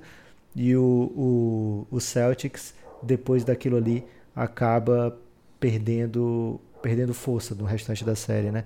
É, Para essa temporada, o time do Bucks perdeu o Malcolm Brogdon, né? O time perdeu aquele jogador que era o secondary ball handler, né? o, o, segundo ball handler do time, né? na ausência do Giannis ou mesmo na presença do Giannis, mas ele estando marcado, ou estando cansado, ou estando contido pela, pela marcação adversária, o Malcolm Brogdon se apresentava como uma excelente opção. Olha o que ele está fazendo pelo Pacers quando joga nessa temporada, né? uma temporada maravilhosa. É, esse era o nível de segunda opção que o, o Bucks tinha como criador de arremesso. O time ainda tem o Chris Middleton, que é excelente no que faz, ótimo defensor, excelente arremessador, mas não é propriamente um, um ótimo playmaker. Tá? Então, o time do Bucks, na ocasião, né, se o, um time conseguir fazer o que o Raptors fez com o Bucks na temporada passada, a partir do terceiro jogo, né, conter o Yannis de uma maneira onde ele não seja avassalador, ou mesmo ele sendo avassalador, ainda assim não ser. É, não pisar no seu time e estraçalhar completamente, o Raptors conseguiu a partir dali é, a virada na série. Né? Foi muito marcante o que a defesa do Raptors fez, né? com três jogadores, né? às vezes mais do que isso, contendo o Yannis e o time sofrendo, o time do Bucks sofrendo para conseguir outros pontuadores. É por isso que eu não estou tão confiante assim de que ninguém vai ter uma maneira de parar esse Bucks ou de conter o Yannis e aí conseguir parar as outras peças que não são tão talentosas assim. São ótimos jogadores complementares, mas o Lakers, por exemplo, tem um elenco de apoio inferior ao do Bucks, mas tem Davis e LeBron, né? Uma dupla realmente que dá para chamar de dupla. O Bucks tem Yannis, aí um abismo e aí Chris Middleton, né? Então é um um caso a se pensar numa série de playoffs onde são vários jogos repetitivos, né, do ponto de vista de que é, o time vai se preparar para marcar aquele, ti aquele time e as coisas podem complicar. Tem ótimos técnicos no caminho do Yannis, né? Tem o Spolstra, tem o Brad Stevens, tem o Nick Nurse. Queria falar Brett Brown, mas não posso. É, e também o Nate McMillan tem sido engraçadinho nos últimos anos, né? E sempre contando, como é janeiro ainda, Guilherme, que é o mês da esperança, ainda pode ser que a gente tenha Kevin Durant nessa temporada e deixe as coisas mais animadas ainda. Ah, aí, Kevin Durant e Kyrie. Neps e Gibas, porra, faz tempo que eu tava querendo mandar um áudio para vocês, mas sabe como é, o capitalismo me oprime demais. E eu tava perdendo, sempre que abri essa janelinha para mandar os áudios, eu perdi a chance. Mas agora chegou minha hora. Eu sou Rafael Giuliani, de Macaé, e a minha pergunta é o seguinte: como eu quase não falo sobre o San Antonio Spurs, meu time, melhor time desse século, é, eu queria saber, pois todo mundo sabe que Dejounte Murray e o Derek White são o futuro do San Antonio Spurs e provavelmente da NBA. É, mas eu quero saber se eu já posso me empolgar com o novo Big Three de DeJounte, Derek e Lonnie Walker. Já dá para já dá para me empolgar ou tá cedo ainda? Um abraço para vocês, Belgradão, Jonga Friends, é nós. Cara, acho que a gente devia ignorar a pergunta e focar na polêmica, né? Ele falou: San Antônio, o melhor time do século. Tá errado. Hum, tem que pensar para responder essa. Mas vou dizer o seguinte: você vê que o homem é ocupado quando começa a, vibrar o celular durante o áudio, cara. Isso aí é, é o símbolo do cara ocupado. E vê ah, quando ele beijo. não utiliza tão bem o tempo, quando ele tá ocupado e manda uma pergunta dessa, né, Guilherme? é, tanta Eu acho que ele faz pra provocar, né? Porque ele é o maior defensor do DeJounte Murray do Brasil. É muito louco que o, a, é, o não importa o que o DeMar DeRozan faça, e ele tá jogando tipo Michael Jordan nos últimos três jogos. a pergunta é sobre o DeJounte Murray. Brincadeira. Ô, ô, Lucas, não tem uma música da Clarice que é sobre Macaé? Tem, tem. Se chama Macaé, inclusive. Ah, é? É. Não é sobre Macaé, mas se chama Macaé. É aquela que ela é muito louca, né? Que copia o. o clona o celular do, da pessoa que ela ama. Muito boa essa aí. Não conheço Macaé, mas agora que lembrei que a música e do Rafa são da mesma cidade, a gente precisa fazer um Belgrapalusa lá. Lucas, não sei se o San Antonio é o melhor time do século, hein? Você acha que. Assim. É, a dinastia Ficou, do ficou duro, né, com o Golden State nesse período. É porque a dinastia do San Antonio é expandida, né? E tem vários buracos. Mas ela é bem longeva. Acho que isso conta a favor do San Antonio, no caso. A favor, porque você pega aí. Cara, quantos times conseguiram. Nenhum. Quantos times? A resposta é. Nesse século, nenhum. Que consegue disputar a final em 2003 e 2014, né? Não existe isso. Isso aqui é sobrenatural. Com o mesmo time, inclusive. Então dá pra dizer que foi o melhor time é, que mais tempo dominou a NBA nesse século. Acho que até agora, dá pra dizer. Agora, o time que melhor jogou basquete. Ai, não sei já, porque aí tem o Heatles, tem o Spurs de, de vários momentos diferentes e vários estilos diferentes, tem o Suns. Tem o que Kobe Shaq. É, é, pega esse século e é tri consecutivo, né, cara? E tem o Golden State, que minha nossa, né? Acho que a briga é boa. Tem mais gente aí nesse meio, né? Mas a briga é muito boa. Mas sobre o Dejounte Murder, não, a resposta é não. Não vai ser Big Three de nada, não. Ok, fica aí. Então, um grande abraço pro Rafa. E agora, Que Guilherme. homem- aliás, esquecemos de elogiar a beleza dele. Um homem dos mais belos que esse país já produziu. Ok. Boa tarde, Gibas. Boa tarde, Nepopop. Aqui é o Guto de Recife. E como torcedor do Houston Rockets, eu queria aproveitar essa oportunidade aqui para fazer uma pergunta sobre o meu time. É, queria saber se agora que o Golden State está fora da jogada, vocês acham que o Rockets realmente tem alguma chance de título? Porque eu sempre achei que o Golden State fosse a criptonita desse time, mas vendo o time jogar essa temporada, do jeito que eles estão inconsistentes, tendo alguns jogos muito ruins contra os times muito ruins, muito ruins não, mas mais fracos, é, eu tô começando a achar que o próprio time é a criptonita dele mesmo. E é, se vocês acham que eles não são contenders mesmo, eu queria saber o que, eles precisam, o que a gente precisa mudar para sermos dignos desse título de contender. E também queria mandar aqui um abraço para minha mãe e para o meu amigo Dedé aqui de Recife.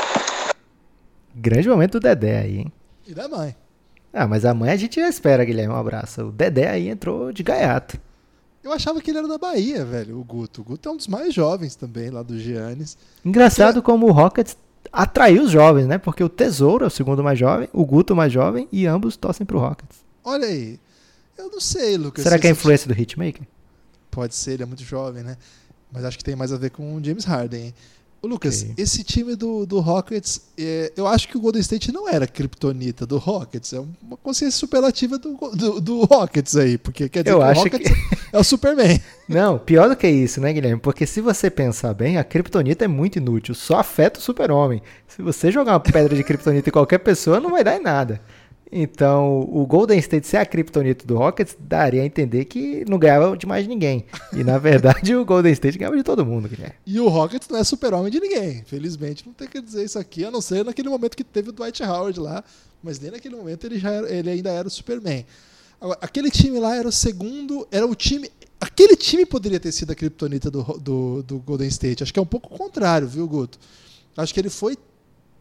Tentou se montar um time capaz de vencer o Golden State. O Daryl Morey falou isso abertamente, né? Abertamente. montando o time pra tentar ganhar desse Golden State, né? Pensando no matchup. Cada coisa que eu assino, cada pessoa que eu assino aqui é pensando no duelo contra o Golden State. Mas o, o- o Superman ele perdia pra Kryptonita? Eu não tenho essa cultura do super-herói Ele perdia os poderes se ele Mas ele tivesse vencia próximo a uma final, Kryptonita. Tinha que alguém afastar essa Kryptonita, Guilherme. Então. Precisava de uma ajuda aí, de repente um cachorro pra carregar a Kryptonita, ou um taco de beisebol, alguma coisa tinha que fazer tirar a Kryptonita de perto. Eu acho que foi, é, foi- eu acho que eu falei, acho que eu falei disso no podcast retrasado. Sobre a engano. Kryptonita? Ou, ah, ou no podcast fechado, não sei agora. cafébelgrado.com.br, quem não for apoiador ainda, por favor. É, eu acho que o Golden State ele era uma potência e o Houston teve a ousadia de lutar contra esse time a ponto de ficar próximo de vencer, mas não conseguiu. Assim, nunca de fato esteve ao alcance. Ele só vendeu mais Alcance caro. teve, Guilherme. É, mas assim, ele só vendeu mais caro, vamos dizer assim. Então, esse time vai entrar para a história por ter feito aquilo e é ótimo, né? Era o grande rival interno de um dos maiores times da história. Então ficou isso. Agora é outra coisa, agora é outra história, é outro time. Ainda tem o James Harden, mas a chegada do Westbrook muda tudo. E esse, esse capítulo começa agora. Não é o primeiro capítulo. Desculpa, esse, essa história começa agora. Não é o primeiro capítulo do Harden. É um spin-off? Pode ser. É uma continuação, mas que quando morre um dos protagonistas, sabe? Assim, um, okay. um, é um Game of Thrones, assim. Porque eles matam muita gente importante na série.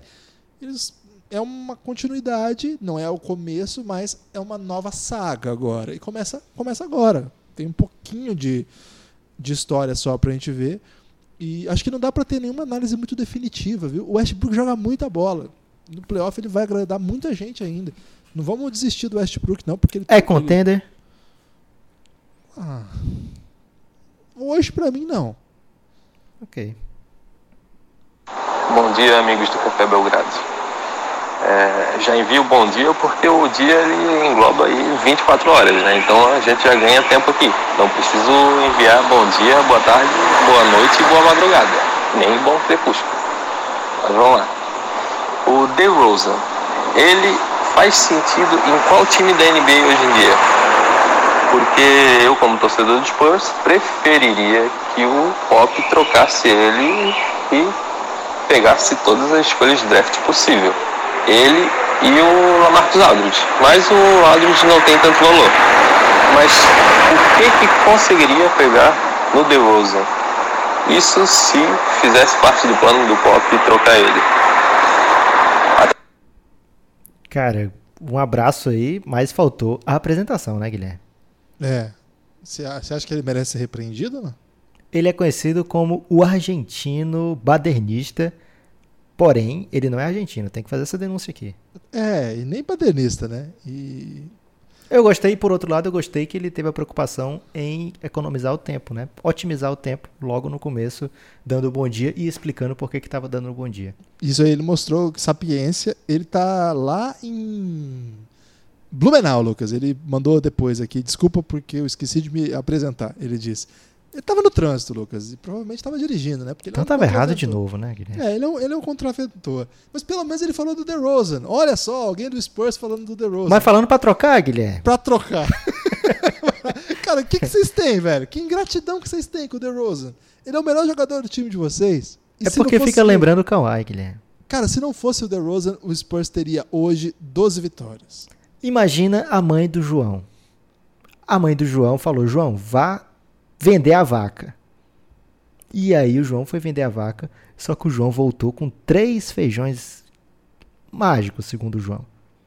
A mãe ficou muito brava e jogou fora o feijão, mas não por causa do feijão, Guilherme, mas porque ficava lembrando da vaca. Nem queria saber o valor do feijão naquele momento. Eu me perdi no meio da do vaca, feijão. Você não conhece a história do João Pé de Feijão? Cara, eu conheço várias histórias, mas nesse exato momento, enquanto a gente falava, eu abri aqui a mensagem, porque a gente tem que ficar atento às notícias que chegam, né?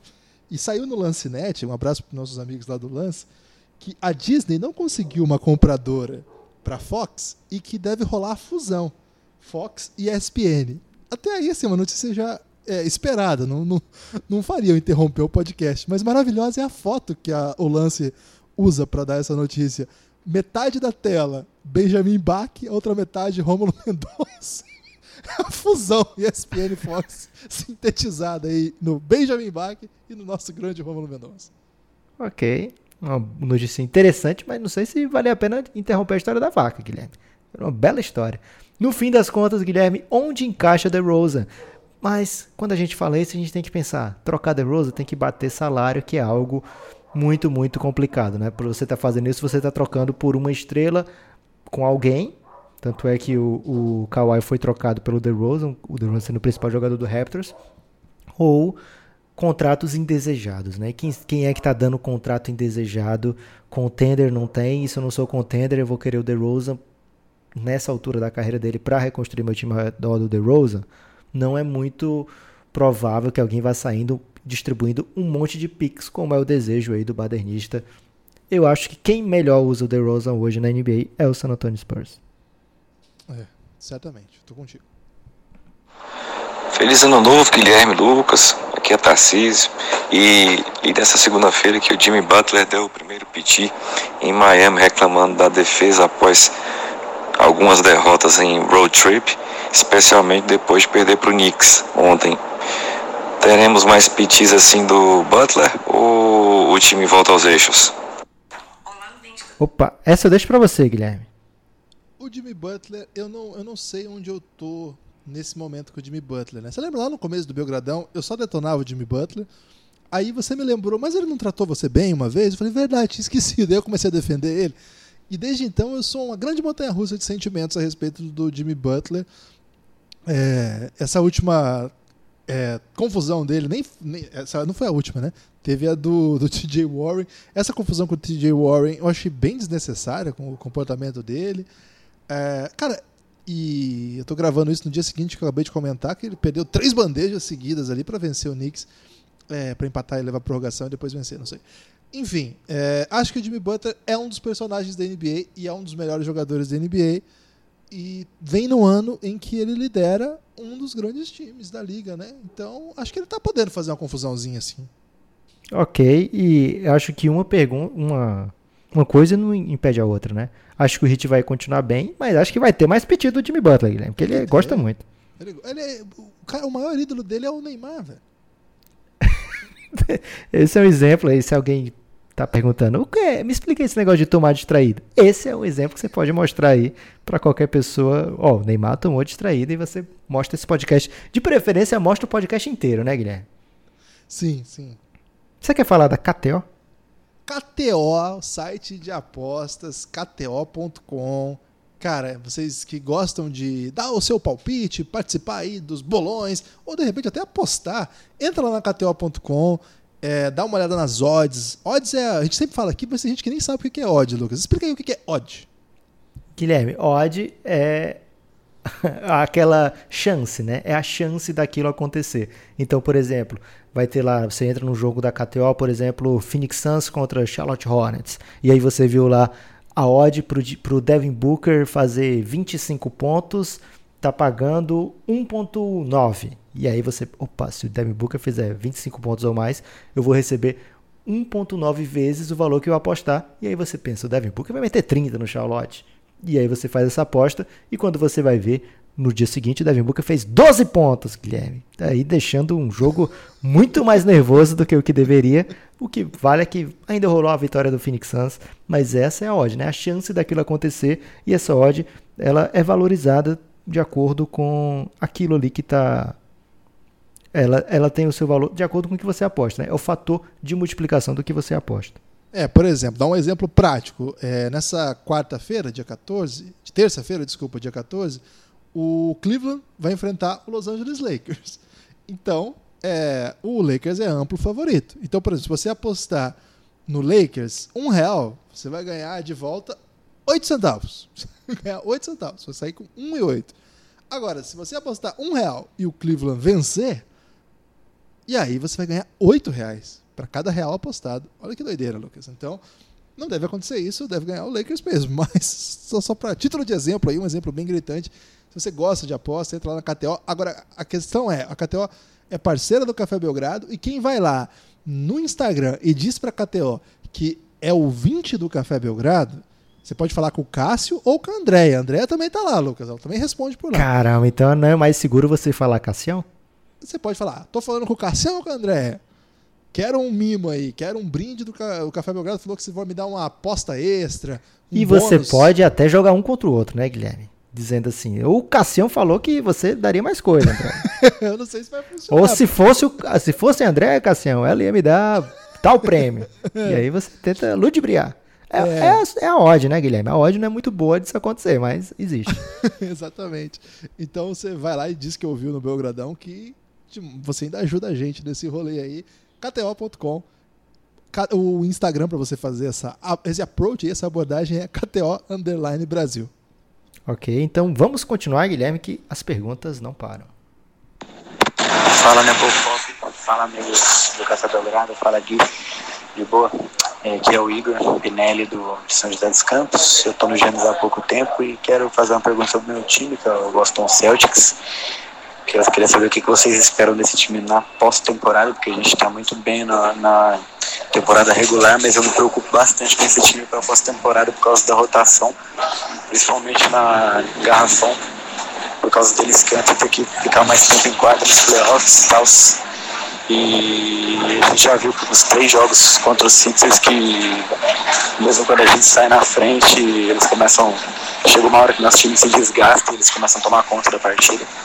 E eu tenho medo de o Celtics já cruzar com os Sixers rápido e já levar uma varrida aí. Quero saber qual é a expectativa de vocês para os Celtics aí, principalmente com essa evolução aí do, da dupla JJ. O Igor Pinelli. Ele tá no mercado. Eu sei Pode barulho ser. de mercado. Ok. Ele teve um momento perigoso durante a sua passagem pelo Giannis, pelo Giannis. Não vou contar aqui, Guilherme, o que aconteceu, mas ele ficou muito conhecido rapidamente dentro do Giannis. E ele esteve no Belgrapalusa também, né? Um Teve no Belgrapalusa. E ele tem, não sei, acho que eu não posso falar isso, né? Porque ele é a, a pessoa por trás de uns perfis mais inusitados do basquete brasileiro, dá pra dizer isso. É, ele é famoso, viu? Ele tem, ele tem sua fama, Lucas. Sobre o Celtics, cara, o Celtics às vezes ele me deixa muito feliz e às vezes ele me deixa muito triste, assim. É um time que tem ótimos Quando ele momentos. ganha do Knicks, você fica feliz ou triste? Eu acho que quando o time mostra bom rendimento, ganhar do Knicks não é exatamente sinal de bom rendimento, né, Lucas? Não quer assim, ah, ganhou do Knicks, agora vai. É só o Dallas e agora o Miami que perdem pro Knicks. Mas é, quando o time joga bem, você fica assim, caramba, esse time tem muita peça muito interessante, né? Não é só o Kemba, o Kemba é o principal nome, é o Kemba que decide os jogos, mas tem jogo que o Tatum, esses dias o Tatum fez 41 pontos, é, foi a sua maior pontuação na carreira, pouquíssimo tempo, né? Muito talentoso, muito ágil, é bailarino, né? Um cara incrível, assim. Então, é um time que dá em vários momentos dá a impressão de que é mais do que essas 26 vitórias e 11 derrotas da temporada. O problema é essa instabilidade, né? É um time que, por exemplo, perdeu para os Sixers recentemente sem Embiid, né? Já- perdeu com o Embiid e agora perdeu sem Embiid. Tem coisa que não pode acontecer. É um, um adversário direto ali por, por posição. É o tipo de derrota que não, não acontece. 11 derrotas nesse momento da temporada para um time que parece que tem boas peças, parece que encaixou. Ele fala aí, o Igor fala da preocupação com o Kenter. Acho que ele tem razão. Acho que é, o, é a maior deficiência desse time. Não tem pivô. Tem pivô, claro. Tem o Canter, tem o Daniel Tais, que é mais baixo, mas joga. Tem o Grant Williams, que também é muito baixo para a posição, não deve jogar posição 5. E tem o Robert Williams, que jogou. jogou Às vezes ele chega atrasado. É, é o Time Lord. Ele- mas ele gosta de dar toco, Lucas. Ele tem uma média impressionante de tocos por minuto. Mas não é. Olha os nomes que eu falei. Aí vai pro matchup que tem Horford e Embiid. Complica, né? Ou, Complica ou muito. Pacers, né? Que tem Miles Turner, Nossa, tem Sabonis. Sabonis, Miles Turner, tem o Goga Bitadze. O próprio Raptors tem Marc Gasol e Baca. E pode ter, por exemplo, na posição 4 caindo por ali, né? Pô, vários outros jogadores muito espaçados tal. Até o Siakam pode jogar nessa posição em algumas situações. É muito difícil, né? É um time que, se não, se não conseguir encontrar soluções para o garrafão, é, é a mesma conversa do começo do ano. Mas acho que essa instabilidade também passa por alguma ou ou outra rotação. Cara, é normal, assim. Acho que o Celtics deve encontrar seus caminhos. É um dos melhores técnicos da NBA, mas devia estar jogando melhor, assim. Eu acho que o Celtic está overachieving nessa temporada, Guilherme. Não tô, não tô nessa vibe aí de você e do Igor de achar que o time tá instável, não. Acho que é normal o time perder jogos, principalmente você falou um jogo do Philadelphia, foi lá na Filadélfia, mesmo sem bid, é um elenco formidável. Acho que é normal acontecer isso com o Celtics e acho que é um dos grandes times da temporada. Acho que é uma das ótimas histórias da temporada, né? A volta do hype para cima do Tatum, do Jalen Brown fazendo um ano maravilhoso, o Kemba encontrando razão para jogar então alto nível, né? Que agora está competindo jogos de verdade, vai ser um dos times que eu vou acompanhar com muita paixão aí nesses playoffs. Acho que vai ser um, um ano mágico para o Boston. Pode não acabar nem em final de conferência, Guilherme, porque é, a concorrência é muito pesada. Mas só o fato do time ter estar jogando assim com alegria de jogar, algo que foi muito diferente na temporada passada, né, onde eram confusões e problemas assim expostos na mídia. é, situações esquisitas dentro do vestiário. Acho que a leveza com que eles estão levando essa temporada é uma, uma das grandes histórias desse ano. Guilherme, tem pergunta que ainda não foi aberta aqui, mas de gente que nunca participou, então vou dar essa chance pro Edgar, pode ser? Pode, claro. Eu, eu, espero que ele não esteja xingando a gente, muito menos o ouvinte do Café Belgrado. Eu não ouvi o que ele teve para falar, mas espero, conto aí com. Ele é um dos grandes podcasts desse país, né? É, lá do Baião de Dois. Olá, Gibas, olá, Nepopop, aqui é Edgar, falando diretamente da, do interior, de algum ponto do interior da Paraíba. É, queria saber a opinião de vocês sobre como o Celtics está lidando com o Taco Fall. Salvo, salvo engano, eu vi alguma notícia que ele é um dos líderes pro All-Star. E pelo menos eu vi dois jogos. E a mim, que nem torço pelo Celtics, me pareceu constrangedor a forma como se lida com a figura enorme, literalmente, dele. E fico perguntando se ele realmente não tem mais a oferecer do que apenas como um grande personagem de um grande show. Um abraço e até a próxima. Você via a, Qual era a, a intenção, a intenção dele de falar bem rápido, porque eu tinha pedido pergunta de 30 a 40 segundos. Ele fez, ele tinha mandado, ele, segundo ele aqui, eu tô abrindo a conversa, ele tinha mandado um de 1 minuto e 21. Não sei se era 1 minuto e 21 sobre Catacofol, porque não veio essa, essa pergunta. E agora ele falando uma grande velocidade, Guilherme. Oh, é, qual era a odd de aparecer uma questão sobre o Tacofol hoje? é, sobre esse assunto, Guilherme, acho que é o seguinte, o Tacofol... Não, só uma coisa antes, Lucas. O ponto alto desse áudio é ele não dizendo onde ele tá. De algum lugar do interior da Paraíba. Você vê que é, tipo, undisclosed location. Ele não pode sair dizendo por aí onde é que ele tá, né, Guilherme? É uma figura pública. Celebridade, é. É, então, o Tacofol na NCAA ele era um grande assunto pelo tamanho e era também o principal jogador do time que quase eliminou Duke, né? Então ele era efetivo e era ele é efetivo nas duas partes, né? No show e no basquete. Ele conseguia ser sim o principal jogador do seu time.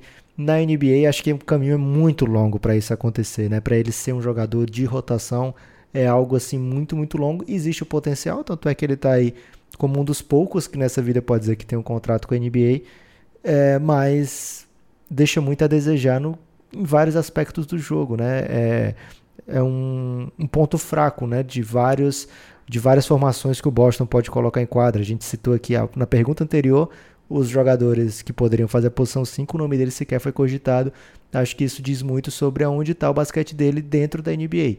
É ainda muito mais de chamar atenção pelo personagem do que pelo que ele é capaz de entregar em quadra. Não que ele seja um jogador é, ruim, né, Guilherme? Ele tem suas qualidades como jogador, mas a velocidade do jogo deixa muito difícil para ele, no seu ano de rookie, ter minutos importantes. É, não dá. É muito difícil, né? O, o Taco Fall até que consegue jogar na G-League, tem média de duplo-duplo, jogando até uma minutagem interessante, né? 23 minutos. Mas é que a NBA é, é muito pesado, é um nível muito rápido, assim, ele... Acho que não tem como, né? O Brad Stevens está desesperado por um pivô, na real. Se ele pudesse ser um protetor de aro, que fosse efetivo do outro lado da quadra, né? Enterrando uma bola que sobrasse ali e tal. Mas não é. O Boban, por exemplo, Boban Marjanovic, o sérvio que joga no Dallas, ele é, tipo, pelo menos umas 50 vezes mais jogador que o Tacofol. Sim, em rendimento mesmo, em touch, né? Proximidade da cesta, assim, ele tem um arsenal incrível. Mata bola de três, cara. O Boban mata bola de três. Tem jogo de mid-range, é um ótimo passador. Todos esses atributos que o Tacofol não tem. O Boban não consegue ficar em quadra. Não consegue. Não dá. Ele até joga de vez em quando, o Dallas de vez em quando manda umas rotações que precisa dele parado lá de alguma maneira, e ainda assim é por pouco tempo para fazer uma função específica e também não dura muito assim. O Taco Fall não é um exímio talento, ele tem muita altura e braço enorme, consegue dar toco, só que a transição para conseguir jogar é muito difícil, né? É muito lento. É, a gente até queria vê-lo mais, porque é uma ótima história. E acho que é um pouco normal também, cara. Eu, eu por exemplo, se eu tô no ginásio, eu adoraria ver um gigante entrando. A torcida vai à loucura, a galera vota no All-Star. Mas o Taco falta tá bem distante, né? Tá bem distante de, de, gigantes que a gente se acostumou a ver. Ele é menos jogador do que foi, por exemplo, Sean Bradley. Pelo amor de Deus, não dá nem para colocar na mesma frase que Yao Ming. acho que com o Boban também não dá. A gente vai voltando um pouco, vai tendo poucos casos assim que são comparáveis, né? Agora, que bom que ele tá conseguindo o contrato dele, consegue ajudar lá o time do Celtics da G-League para vencer jogos até, ou principalmente para vender ingresso, né? Um jogo que todo mundo quer ver, é um jogador diferente, é um, um, um ser humano diferente mesmo, né? Não existe ser humano desse tamanho para jogar. Eu acho que ele não tem assim, eu acho que há esse risco de transformar, um risco humanitário mesmo, de transformar isso num circo, que aí fica aquela figura humana, mas o Taco foi super inteligente, super descolado, ele tá saindo muito bem nessa brincadeira toda dele ser super votado pro All-Star Game, é um pouco graça da galera, ninguém acha que ele é um dos melhores jogadores da NBA. Então acho que tem esse, essa, esse aspecto mais é, de, de graça. Acho que tá, tá dentro do, do, do saudável, acho que ele, ele comprou bem. E ele tá faturando, Guilherme. E sim, tá super bem com isso.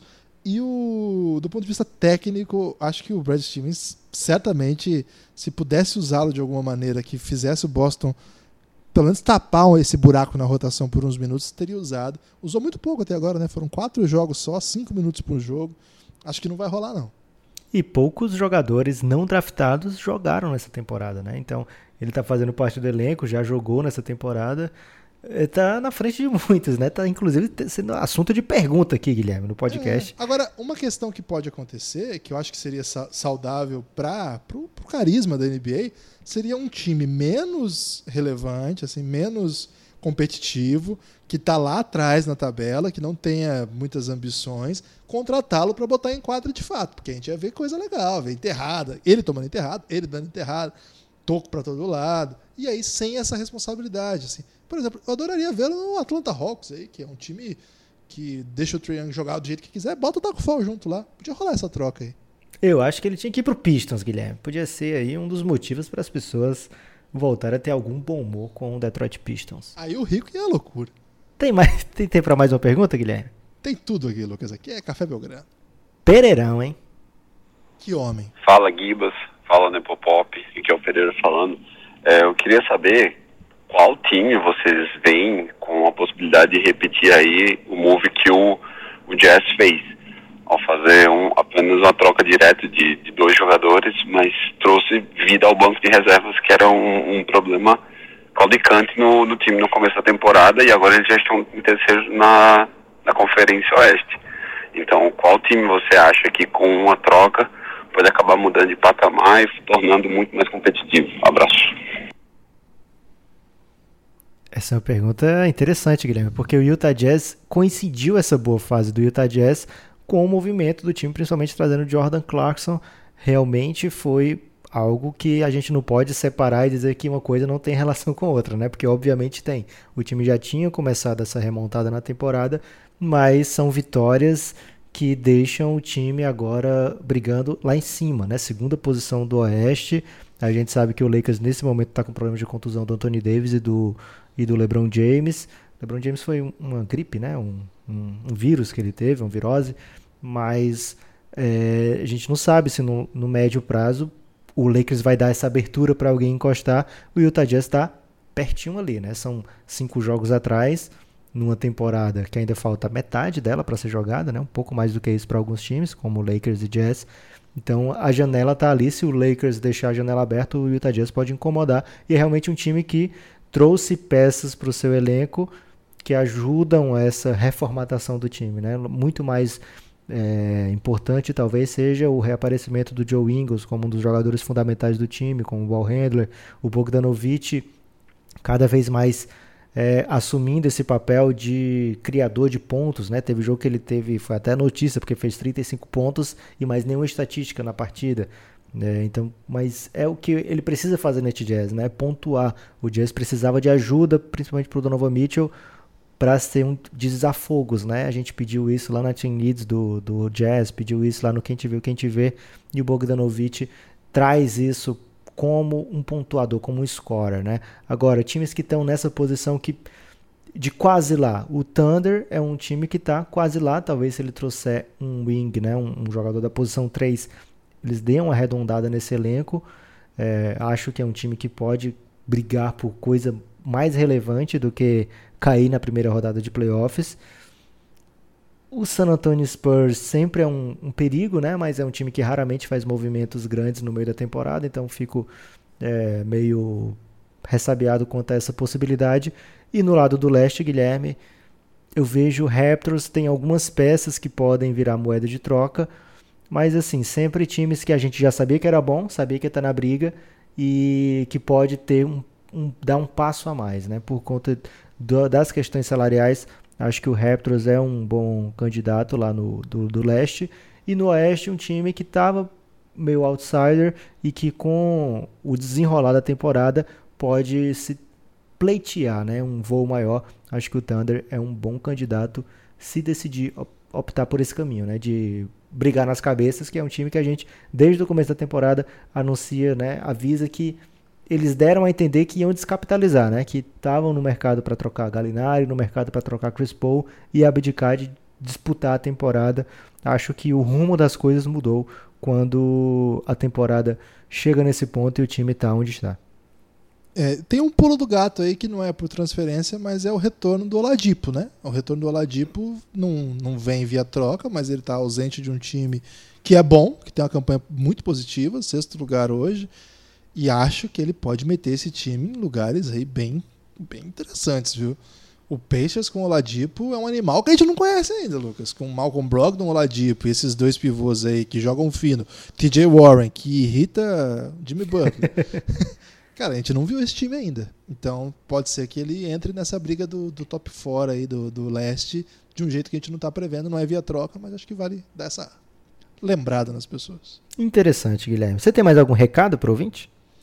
Recados são muitos. É, queria dizer que estamos produzindo muito conteúdo aí, que nesse meu minha saída para o Big Brother ou para outros lugares vai ter muita coisa, mas nessa semana tem mais coisa ainda.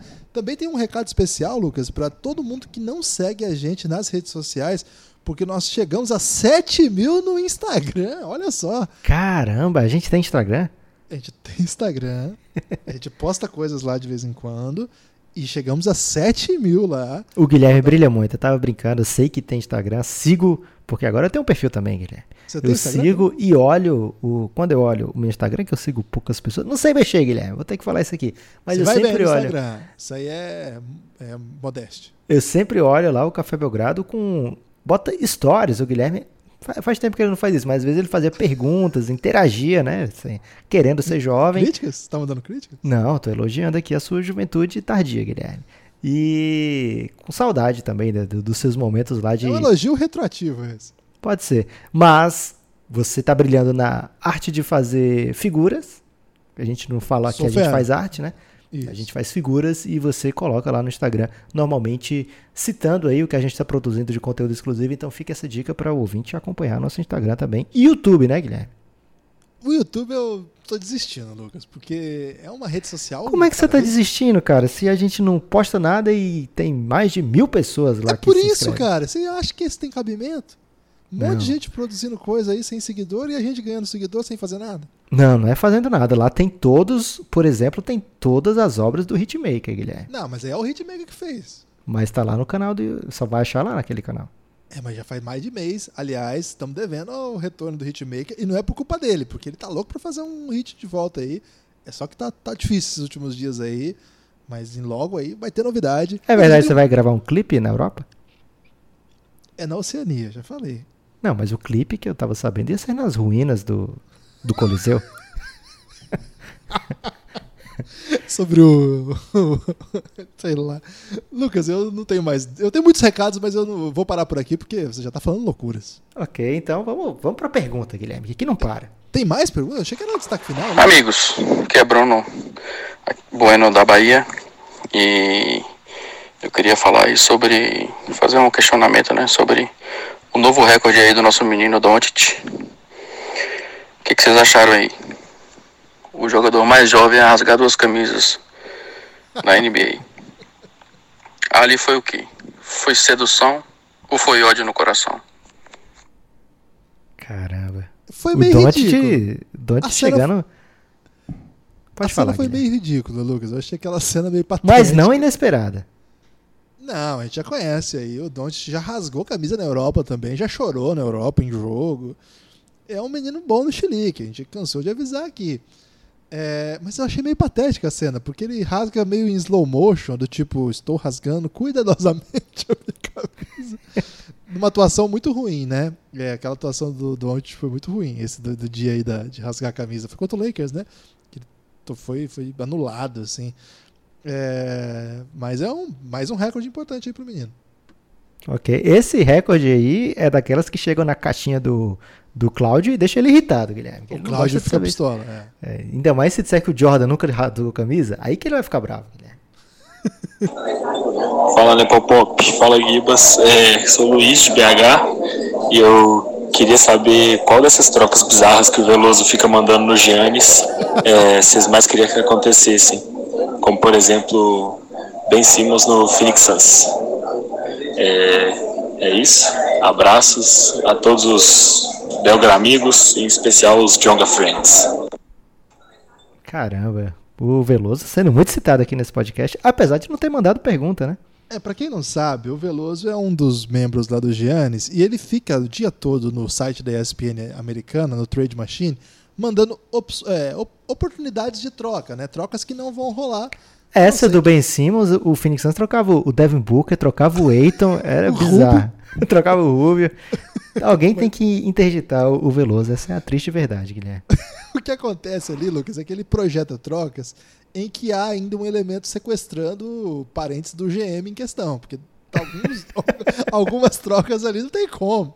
Não tem nenhuma uma chance de passar. E isso tem irritado as pessoas do, do Gênesis, mais do que a constante presença de memes do Gabigol. E agora ele trocou, né? Ele trocou o meme do Gabigol pelo meme do Zezé, do Thiago Neves falando do Zezé. Eu queria pedir pro, pro Veloso voltar a fazer trocas pra parar com esse meme do Zezé. Eu pensei que você ia pedir pra ele voltar a falar do Gabigol, do Guilherme. Eu tô entre. Eu tô preferindo essas trocas que não fazem nenhum sentido, a não ser que a gente projete um eventual. É, alguma extorsão ou coisa do tipo, do que aguentar o meme do Zezé. Eu não aguento mais o meme do Zezé. Ok. E agora, para encerrar de verdade, Guilherme, o jovem idoso. Olá, Lucas e Guilherme. Aqui é o Maurício, de São Luís. E para vocês, dentre os times que brigam hoje pela última vaga no Oeste, é, qual time estaria decepcionando mais ao não atingir a sua a conquista Você calou, jovem. Dos playoffs. E qual time estaria concluindo maior êxito ao alcançar essa última vaga? Abraço, Belgrado. Eu já imagino o jovem idoso gravando esse áudio se balançando numa cadeira assim do avô dele, Guilherme. Essas interrupções aí foram mecânicas ou foi só um, o idoso tomando fôlego, Lucas? Não, teve uma interrupção única que foi que você perguntou foi causada pelo meu celular, Guilherme. O ah, resto ah, okay. era dele, era original do, do jovem idoso. Cara, desses times, acho que o que mais decepciona é o Portland, porque ele vem de um final de conferência, né? Mas não que seja sem justificativa, né? Foram vários problemas que aconteceram com o elenco do Trailblazers. A gente debateu isso no podcast recente, mas acho que sim, todo mundo esperava mais, né? Um time que a gente muitas vezes não esperava, né, que chegasse e sempre chegava, e dessa vez que todo mundo já estava, ah, eles vão chegar, não tem jeito. E aí tá com dificuldades muito sérias para se aproximar do, dos 50%, né? Tá oito jogos atrás, né, do, dos 50%. Acho que a outra parte da pergunta, né, quem surpreenderia mais positivamente conseguindo a vaga, na minha opinião, o Memphis Grizzlies, Guilherme. Não tem nenhum motivo para o Memphis Grizzlies estar em oitavo. No entanto, estão em oitavo. É, gostei. Vou, vou ficar com essa também. De amorando o ano de calor nessa briga louca aí do Oeste, levando o time para playoff. JJJ renascendo dentro da temporada, começa irritando o Lucas, que estava até saindo do bonde. Mas é o Lucas, ele voltou envenenado pro bonde do, do carisma. Minha nossa. Esse time Joga demais, Guilherme. é bem maroto, viu? Bem legal de ver jogar. E assim, é, é um time que a gente vê que está plantando a semente, né? Não é um time nem de longe perto do que vai ser, né? Então, é um time que a gente olha com muita, muita avidez, né? Por, até por isso, né? Por ser um time tão longe do seu ápice, não esperava de maneira alguma esse Memphis Grizzlies brigando pela oitava posição do Oeste. É algo que me surpreende deveras. Gostei, gostei. Tem mais alguma aí? Não tem mais pergunta, Guilherme? Conseguimos Tem a responder. do Tarcísio? Tem uma última do Tarcísio aí, pô. Do Tarcísio, eu não, não tô... Ele mandou pra você? É, já tá. Aí, vou, vou colocar aqui, pode? Guilherme, aqui vai uma pergunta complementar. Tem notícia de como o Didi tá jogando na Austrália? Porque eu tenho visto que os box scores deles estão bem baixos, assim, em relação ao tempo que ele joga. Tem tido notícias? Palavras bem médias aí para o Didi. É, Já tá se adaptando ao role, né? Do, do que ele vai ter no Pelicans, Guilherme. Vai talvez jogar aí o seu tempo e não ter a bola na mão. É, as odds pra uma questão sobre o Didi estavam baixas, estavam altas também. Então quem apostou aí ganhou uma grana. Ô, Tarcísio, na real, a- eu acompanho muito pouco a Liga Australiana, mas tento dar uma olhada no que está acontecendo com o Didi. Acompanho o Didi pelo Instagram, que ele é sempre muito ativo no Instagram. O- eu acho que o caso do Didi, assim, ele vai ter que fazer a transição para a NBA ainda. E o fato dele jogar num time de ponta lá na Austrália está ajudando. Por exemplo, para quem acompanha aí é, os cenários dos prospectos internacionais, por exemplo, o Lamelo, o RJ Hampton, eles jogam em times muito piores que o do Didi, assim, mas muito, muito, muito piores. O Didi joga num time competitivo, que tem vários jogadores muito bons, que está sempre disputando lá em cima, de Sydney, né, que é uma potência. É diferente do Lam- o Lamelo joga no pior time da Liga Australiana, o pior, o último lugar. Então, assim, ele tem muito mais protagonismo, ele pode fazer muito mais o que quiser. O time do RJ Hampton, que é outro prospect do ano que vem, é melhorzinho, mas também o time do Didi é muito bom. E o Didi tem que jogar nos minutos que, que lhe dão, mas acho que faz parte da transição. Acho que para ele ser um jogador NBA tem que primeiro fazer passo a passo. Ele não vai ser uma estrela da NBA. Ele provavelmente não vai terminar a temporada na Austrália como o melhor jogador do time, alguma coisa assim. Mas esse ano lá na Austrália serve para ele aprender inglês, morar fora do Brasil pela primeira vez na vida. É, já saiu de casa, né? Ele é de Cachoeiro do Itapemirim, foi para Franca. Agora uma cidade, uma super cidade, né? Uma das maiores cidades aí, uma das grandes capitais do mundo, morando, não é capital, né? Mas enfim, uma das grandes cidades do mundo, morando muito bem. Então, a é capital, sim, também eu acho. Então, acho que pro Didi, tudo que tá rolando é aprendizado, né? A questão é, é aprendizado, aprendizado, aprendizado, e isso, isso ninguém vai tirar dele, isso é uma coisa que não é 10, me- 10 pontos de, por jogo tal que, que vai que vai atrapalhar isso, né? É a longo prazo. E Canberra é a capital da Austrália, não é? Já ia te dizer isso, Guilherme. Eu tava esperando você terminar. Mas eu ia defender que Franca, que Franca é a capital do basquete. ok, beleza. Eu também acho que para mim eu sempre fico muito confuso aí com as capitais, mas Canberra é sempre a capital. Ok. É, então, quer falar da Gigo TV hoje? A Gigo TV, que terminou a promoção nesse domingo aí, Lucas, eu não sei se prorrogaram, acho que a última informação é que era até dia 12. Então, é, o pessoal que assinou até ontem concorreu lá uma camisa do Chelsea, é futebol. É, eu não sei quem ganhou, se foi alguém lá que ouve aqui o Café Belgrado. Se for, mande pra gente aí. É, Você quer a camisa de quem ganhou a camisa, Guilherme? Não, mande pra gente a informação, se ganhou Ah, tá. ou não. Mas é sempre salutar aí, é, ficar atento, porque sempre tem promoção nova, sempre tem alguma novidade lá. E os preços também são muito módicos. Gigo.tv, tem muita gente que é lá do Giannis que assinou já e tá curtindo aí acompanhar o playoff da Gincana pela Gigo TV, porque tem Caramba, ESPN, então né? usaram motivos escusos pra assinar a Gigo TV. É, mas tudo bem que eles estão apoiando o Café Belgrado, uma empresa que apoia o Café Belgrado também, então tá tudo em casa. Ok. Então, gigo.tv, entra lá no site, segue nas redes sociais, vale a pena, é um aplicativo de TV legalizado que tem, dá para você botar na TV Smart, tem Chromecast, várias outras opções. Entra lá no site, faz o teste aí, uma semana gratuita, que você vai ver que vale a pena. Acho que só isso por enquanto, Lucas. Ok, então agradecer todo mundo que acompanhou esse podcast de quase duas horas, Guilherme. Dá pra dizer isso? Quando são 1 hora e 45, por exemplo? Ah, acho que dá. Ok, então quase duas horas de podcast. Agradecer a todo mundo dos Giannis que mandou as perguntas. E lógico, né? Palavras duras para aqueles que não mandaram, mas da próxima vez vocês mandem. Tem muita gente lá no Giannis que vai dizer assim, Guilherme: Ah, caramba, eu, vi logo depois que acabou o prazo de mandar as perguntas.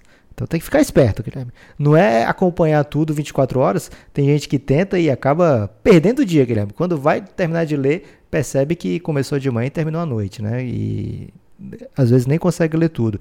O certo dos gênios é você chegar e lançar a braba e ficar meio atento, Guilherme, que às vezes tem pergunta do dia ou alguma ousadia pintando no momento e não perder esses momentos, mas é uma grande festa, é a festa da confraternização do basquete, Guilherme. Então, se você tiver como participar do Giannis, vai lá em cafébelgrado.com.br ou no PicPay.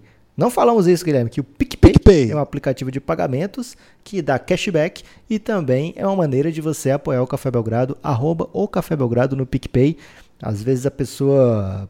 O Rico, por exemplo, Guilherme, que participou desse podcast, ele disse que nunca precisou colocar um real para apoiar o Café Belgrado, que ele sempre fica usando cashback.